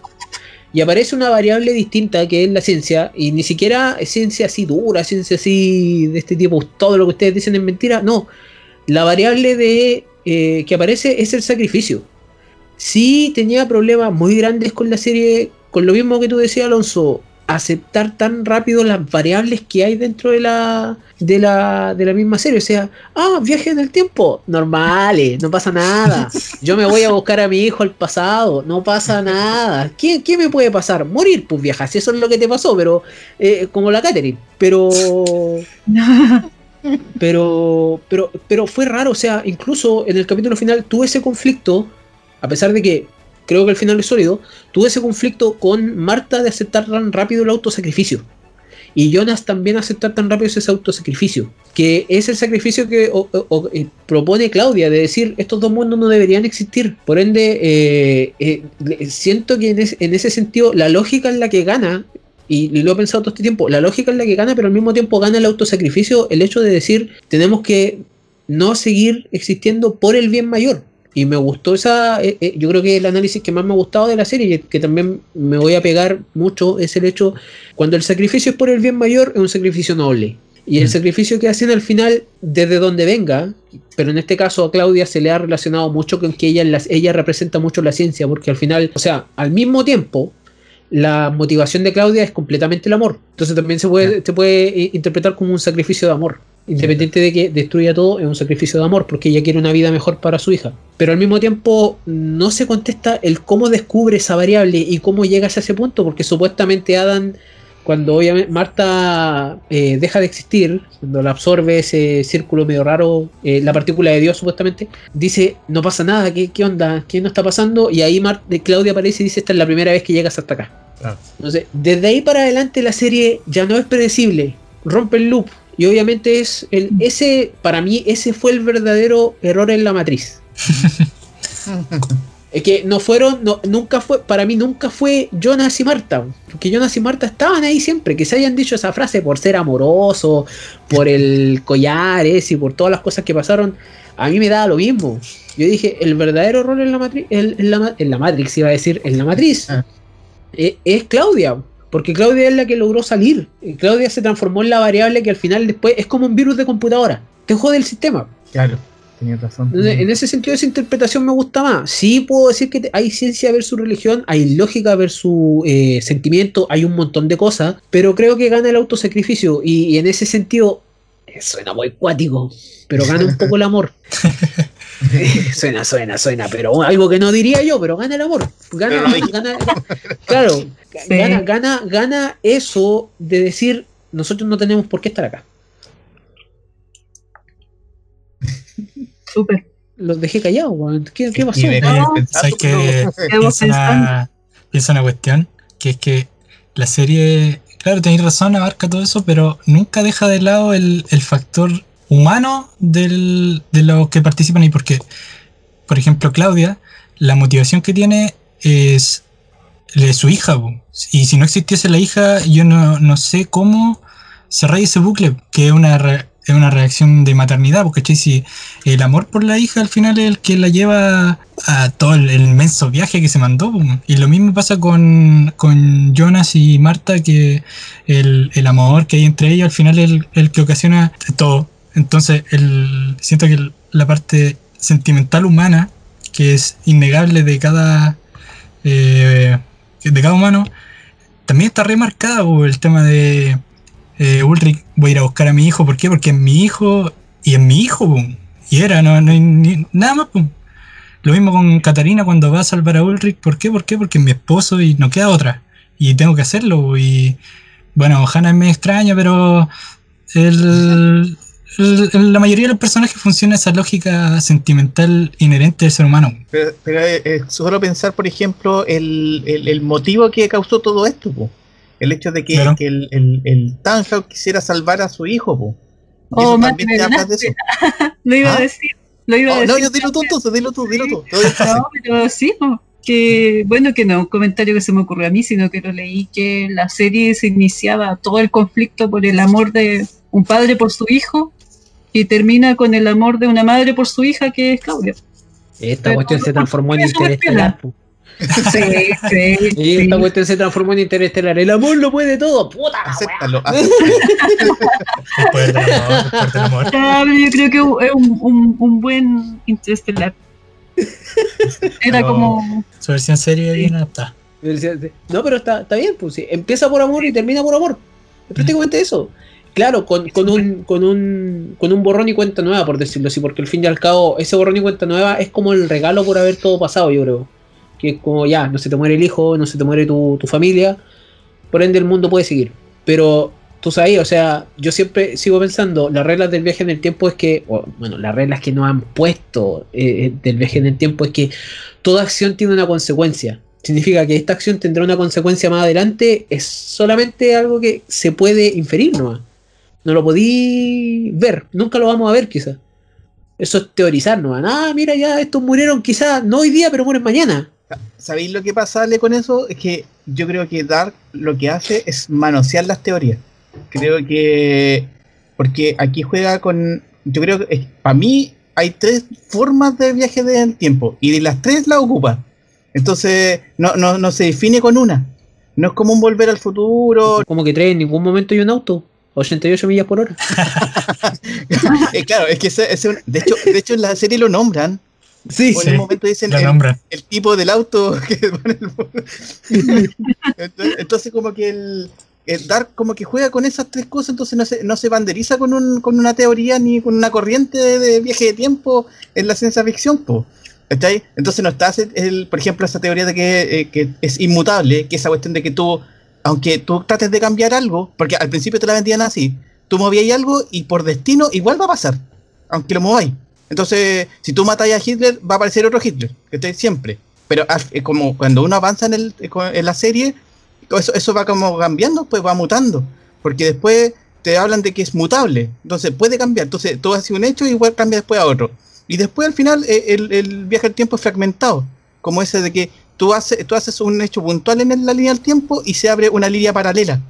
O sea, empiezan a haber dos líneas. Entonces como que siento que en la serie eh, siempre eh, hay una de esas. Y, creo que por eso creo que genera debate, por lo que decías tú, que yo entendía que si uno hace algo en el tiempo, tiene consecuencias. Ya, pero acá, acá te dice otra cosa. Porque, porque habla de otra cosa, no te habla de, de esa como, como pensamiento lineal, sino que te habla como del circular. Y, y eso es súper debatible, pues, se puede ver harto en, dentro de la serie, pero es lo que se presenta, es lo que, lo que te muestra y, yo creo que el que te genera el, el, debate es lo que estamos hablando ahora. Oye, antes de, bueno, estamos a punto de terminar ya casi. Eh, ha sido una conversación bastante provechosa en realidad. Eh, palabras finales, palabras al cierre. Eh, vamos a empezar por Alonso. Mira, cuando me, propusiste la idea de, o sea, de venir al podcast, yo dije voy a intentar ordenar bien mi visión que tengo en la serie como, como amante de, series y mi parte lógica científica para que calcen y queden bacán. Entonces me, me costó bastante llegar a una como una, una conclusión que me dejara tranquilo. A tal punto de que también busqué cosas en internet para intentar eh, encontrarle una tendencia lógica. debo decir que la, la, temporada 1 y 2 son científicamente precisas, así como que no, no, hay ningún error, ninguna paradoja hasta eso, salvo la temporada 3 y la aparición de esta orbe negro, todo eso, que ya entra el, el terreno de inventar para que siga un hilo. Pero por lo menos la primera, la primera parte calza tan bien y funciona tan bien con lo que hasta hoy en día el ser humano conoce de viaje en el tiempo y más que nada el tiempo como ente, que mm, a mí me dejó. Me dejó no, encuentro otra palabra. Porque, eh, mira, existe un, existe un concepto que se llama CTC, que es curva. Aquí lo tengo anotado. Curva cerrada de tipo tiempo. Que sería el. Lo que en la serie te dicen. Porque, a ver, en la temporada 1, tú estás claro de que lo que ocurre en la temporada 2 está ocurriendo también. O sea, mientras tú el capítulo 1 de la primera temporada, si ya te viste toda la serie, sabes que los sucesos de las dos están pasando también. Es una. Como el pasado afecta al presente, el futuro afecta al presente, ese círculo dinámico que no se rompe hasta el, último, hasta el último capítulo donde Claudia le dice a Adam, oye, esto está ocurriendo por primera vez, todo ese círculo, no hay ninguna, creo que no, existe nada que lo pueda refutar, así como esto es imposible que ocurra. Al contrario, dentro de la matemática y física, es teóricamente posible. Entonces, dejarlo que te dé esta herramienta la serie para que tú te pases el medio rollo de que quizás hasta en el mundo donde yo estoy parado puede ocurrir algo así, es loco. Y siento que la, la manera que ocupa la serie, o sea, la manera que tiene de expresártelo eh, es tan buena que aunque ocupe la planta nuclear como escapatoria, ocupe la partícula de Dios como escapatoria, esas son ilógicas y no tienen trasfondo científico, aún así queda bien quizás poder tener una mejor desenlace, lo dudo, porque no es necesario. Eh. lo que tiene teóricamente real está bien, lo que no también está bien. Y aparte, si la veo de, del ámbito como amante de la serie y todo esto, eh, yo lo que le he dicho a toda la gente, si, yo se la fui a recomendar a mi papá y a mi mamá y los dejé pegados todo un fin de semana sin parar de verla, es porque la serie es buena, así de corta. No hay otra no, tengo otra otro análisis al respecto. Y además, además yo dije, la, la, la, guinda del pastel es que después podíamos sentarnos a tomar once y empezar a conversar de temática temporal, de dimensiones, así como si fuera como conversar de cualquier tema. Y normalizar esas cosas que parecieran tan ajenas a uno, pero que están ahí, y además con una buena llegada como lo hizo Dark, eh, no, mi aplauso, mi aplauso con la, con la serie porque son temáticas súper complejas, tanto de entender como planteársela, que te la sirven en una bandeja sencilla y que más encima quedó buena, qué mejor. Entonces, para mí, en, en- en todo aspecto, dentro de ciencia y toda la cuestión, le achuntó re bien, todo bien. No, yo, el- yo, yo lo tengo dentro de mis podios de, de serie. Solo Me por eso. más serie. Puede ser también. Puede ser. El picado, weón. El picado nomás. pum. El cizañero. Eh, Te falta ver serie. Te falta ver The Office. ¿Cómo podéis tener esa serie si no habéis visto The Office? No, no hay nada. Claro, que solamente ¿A he visto? Casado con Hijo y Los Venegas.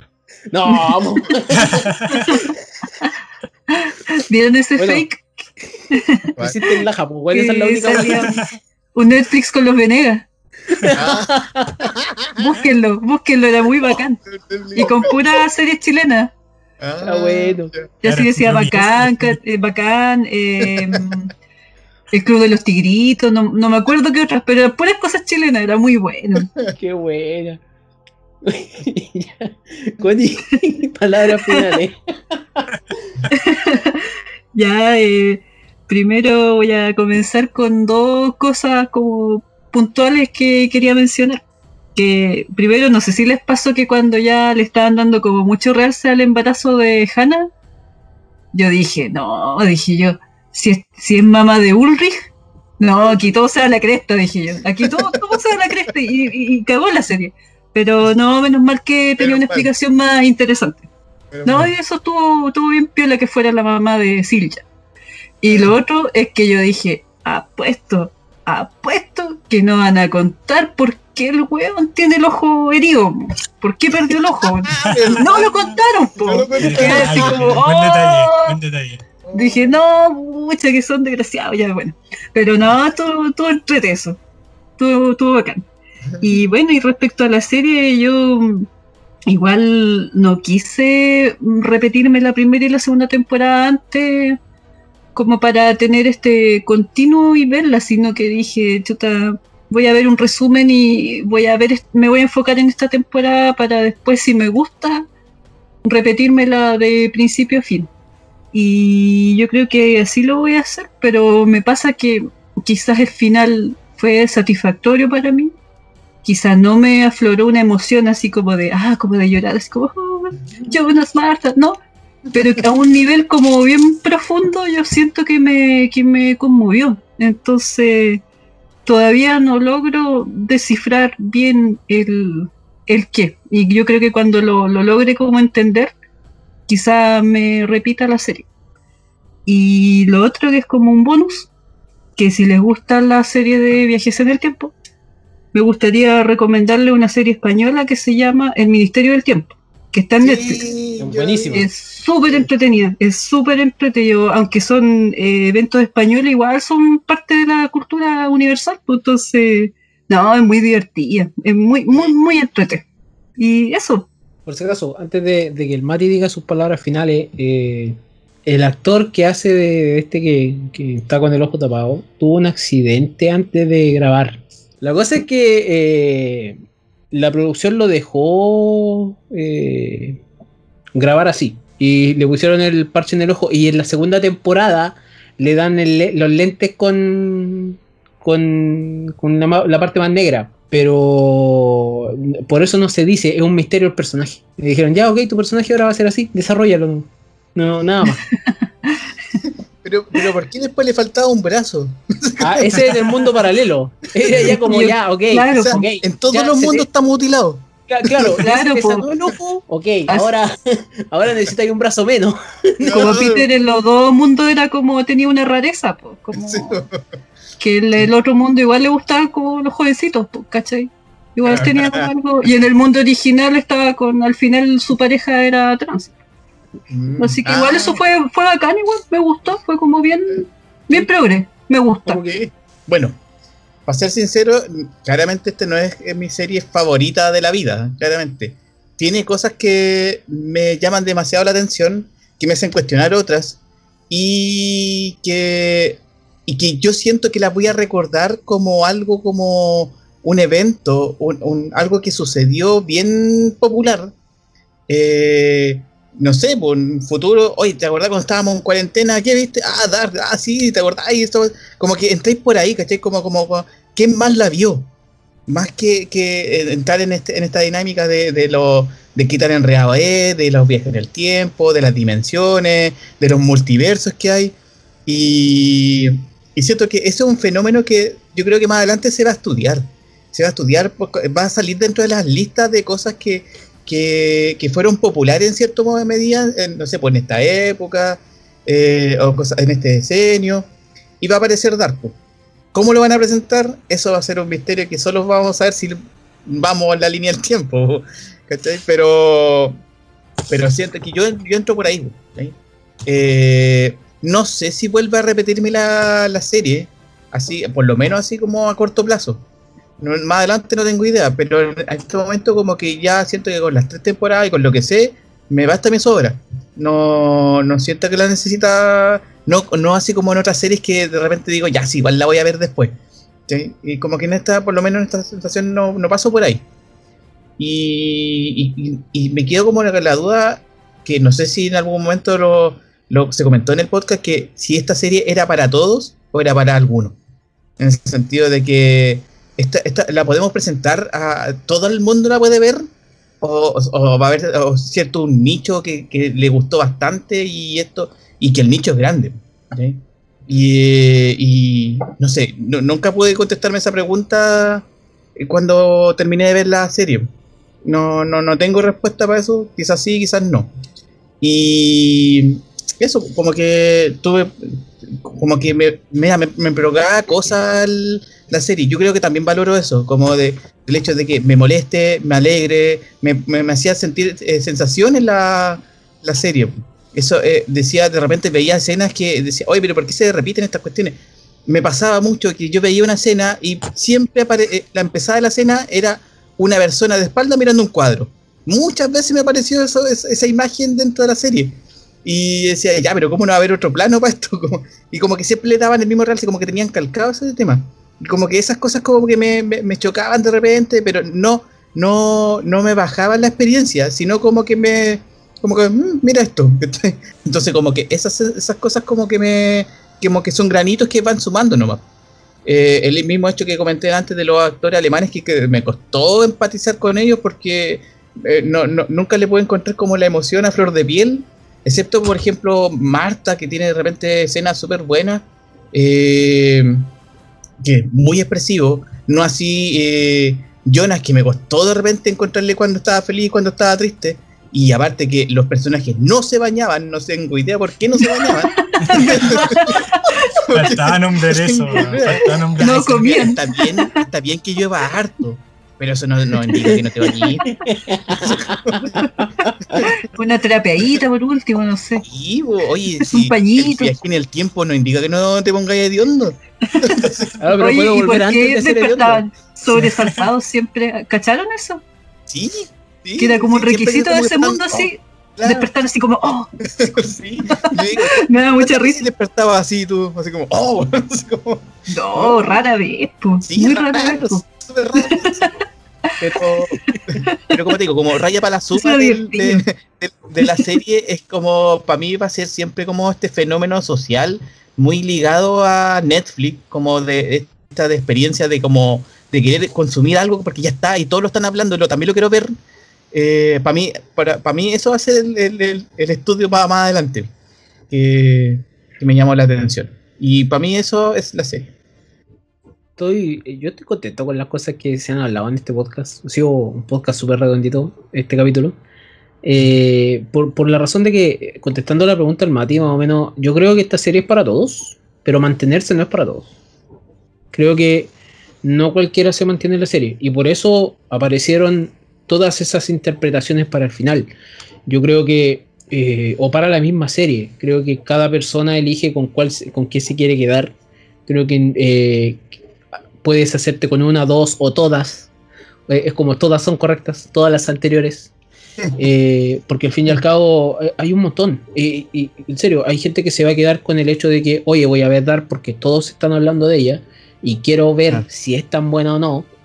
Voy a ver Dark porque siento que va a ser buena. No voy a ver Dark hasta que pase la moda, como mucha gente puede hacerlo también, Claro. o porque es muy mainstream y toda esa cuestión y yo la voy a ver después. Para tirar el tema cuando ya no sea moda y creerte bacán. Pero la cosa es que eh, nosotros la vimos ahora y nosotros estamos hablando de eso ahora, así a futuro quizás recordemos esta serie como un buen paso dentro de lo que es unir quizás mucha ciencia ficción de todo tipo y presentártela de una manera no- que no es simple, ¿ah? es, es más que nada entendible, más que simple, porque al fin y al cabo teoría hay dentro de la serie, eh, los mismos viajes en el tiempo se teorizan completamente dentro de la serie, con Tannhaus sobre todo, entonces eh, la serie tiene de todo y para todos. Creo que eh, eh, de dónde te agarres en ese sentido, eso es, bastante personal. Lo que sí está, tampoco para mí es una de las mejores series de Netflix y tampoco una de las mejores series de la vida. Creo que soy quizás más, más, más fanático de otras. O sea, no, no de tanto comedia, sino que también series de, de este, de esta índole o- y, y- del ámbito de ciencia ficción hay, hay muchas más. O sea, eh, nosotros conocemos los viajes en el tiempo precisamente por, por, por ese tipo de series, o sea, el Doctor Who, eh, Star Trek en algún momento eh, y muchas otras series para atrás. Pero, pero esta marca un precedente. Y marca un precedente bueno de que no no- un, un país del cual obviamente Mati no los puede entender, que no sabe cuándo están actuando bien o, o no. Yo no tuve problema, yo no tuve problema con eso. Yo no tuve problema con eso, como que las caras de ellos. pues, por eso. Eh, sí, pues, la- la- las caras de ellos conocía, se, se- se hacían bastante evidentes de repente. Eh, si hay que decir, es que hay, hay un tema. Como tú no puedes generar empatía suficiente con el personaje, que eso es lo que más cuesta en esta serie, para mí por lo menos yo creo, generar la empatía suficiente para que tu personaje se convierta, todos quieren, mucha gente quiere al héroe, o al villano, o todo, pero tú, ¿qué pasa si el héroe se convierte en el villano y es la constante en los dos mundos y tú lo sabes?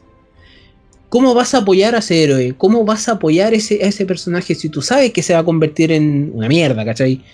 Eh, va a ser, va a ser un, personaje od- odiable. Entonces, fue, es difícil generar esa empatía cuando sabes el viaje. Eh, y esta serie te lo presenta muy bien. O sea, si, si no hubiesen presentado nunca a Adam, todos son fan de Jonas. Yo creo que mucha gente es fan de Jonas por eso.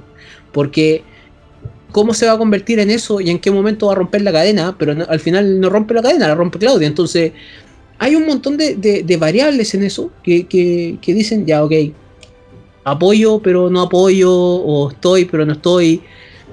Eh, es una serie que produce ese debate, produce el debate así como dice Alonso, de, su- de- su familia ahí que, que vieron, lo, lo obligaste a ver Dark. Sí, obligué a ver. y, y al mismo tiempo también el debate filosófico, el debate de la vida misma, la existencia, como lo, lo hace Connie con, con su hermano, que, que, que prácticamente todos tienen algún punto para llegar. Así que eso nos estaremos viendo en una siguiente oportunidad.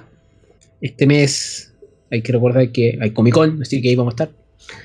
Eh, y eso, Con enviados especiales. tenemos enviado especial a Comic Con, ahí vamos a estar, independiente de lo que salga.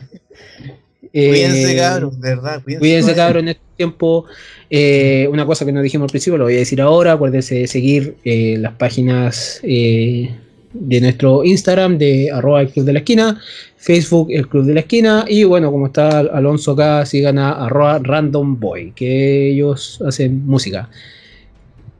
Ese sería, chiquillos, muchas gracias por venir. Gracias a la Connie, gracias al Alonso también por acompañarnos hoy día, ¿eh? que fue un gran aporte. Digámoslo. Sí, estamos viendo lo mismo. Que estén muy bien. Chao, chao. Muchas gracias. Chao, chao. Muchas gracias Chao. por todo. Chao. Me desaparezco.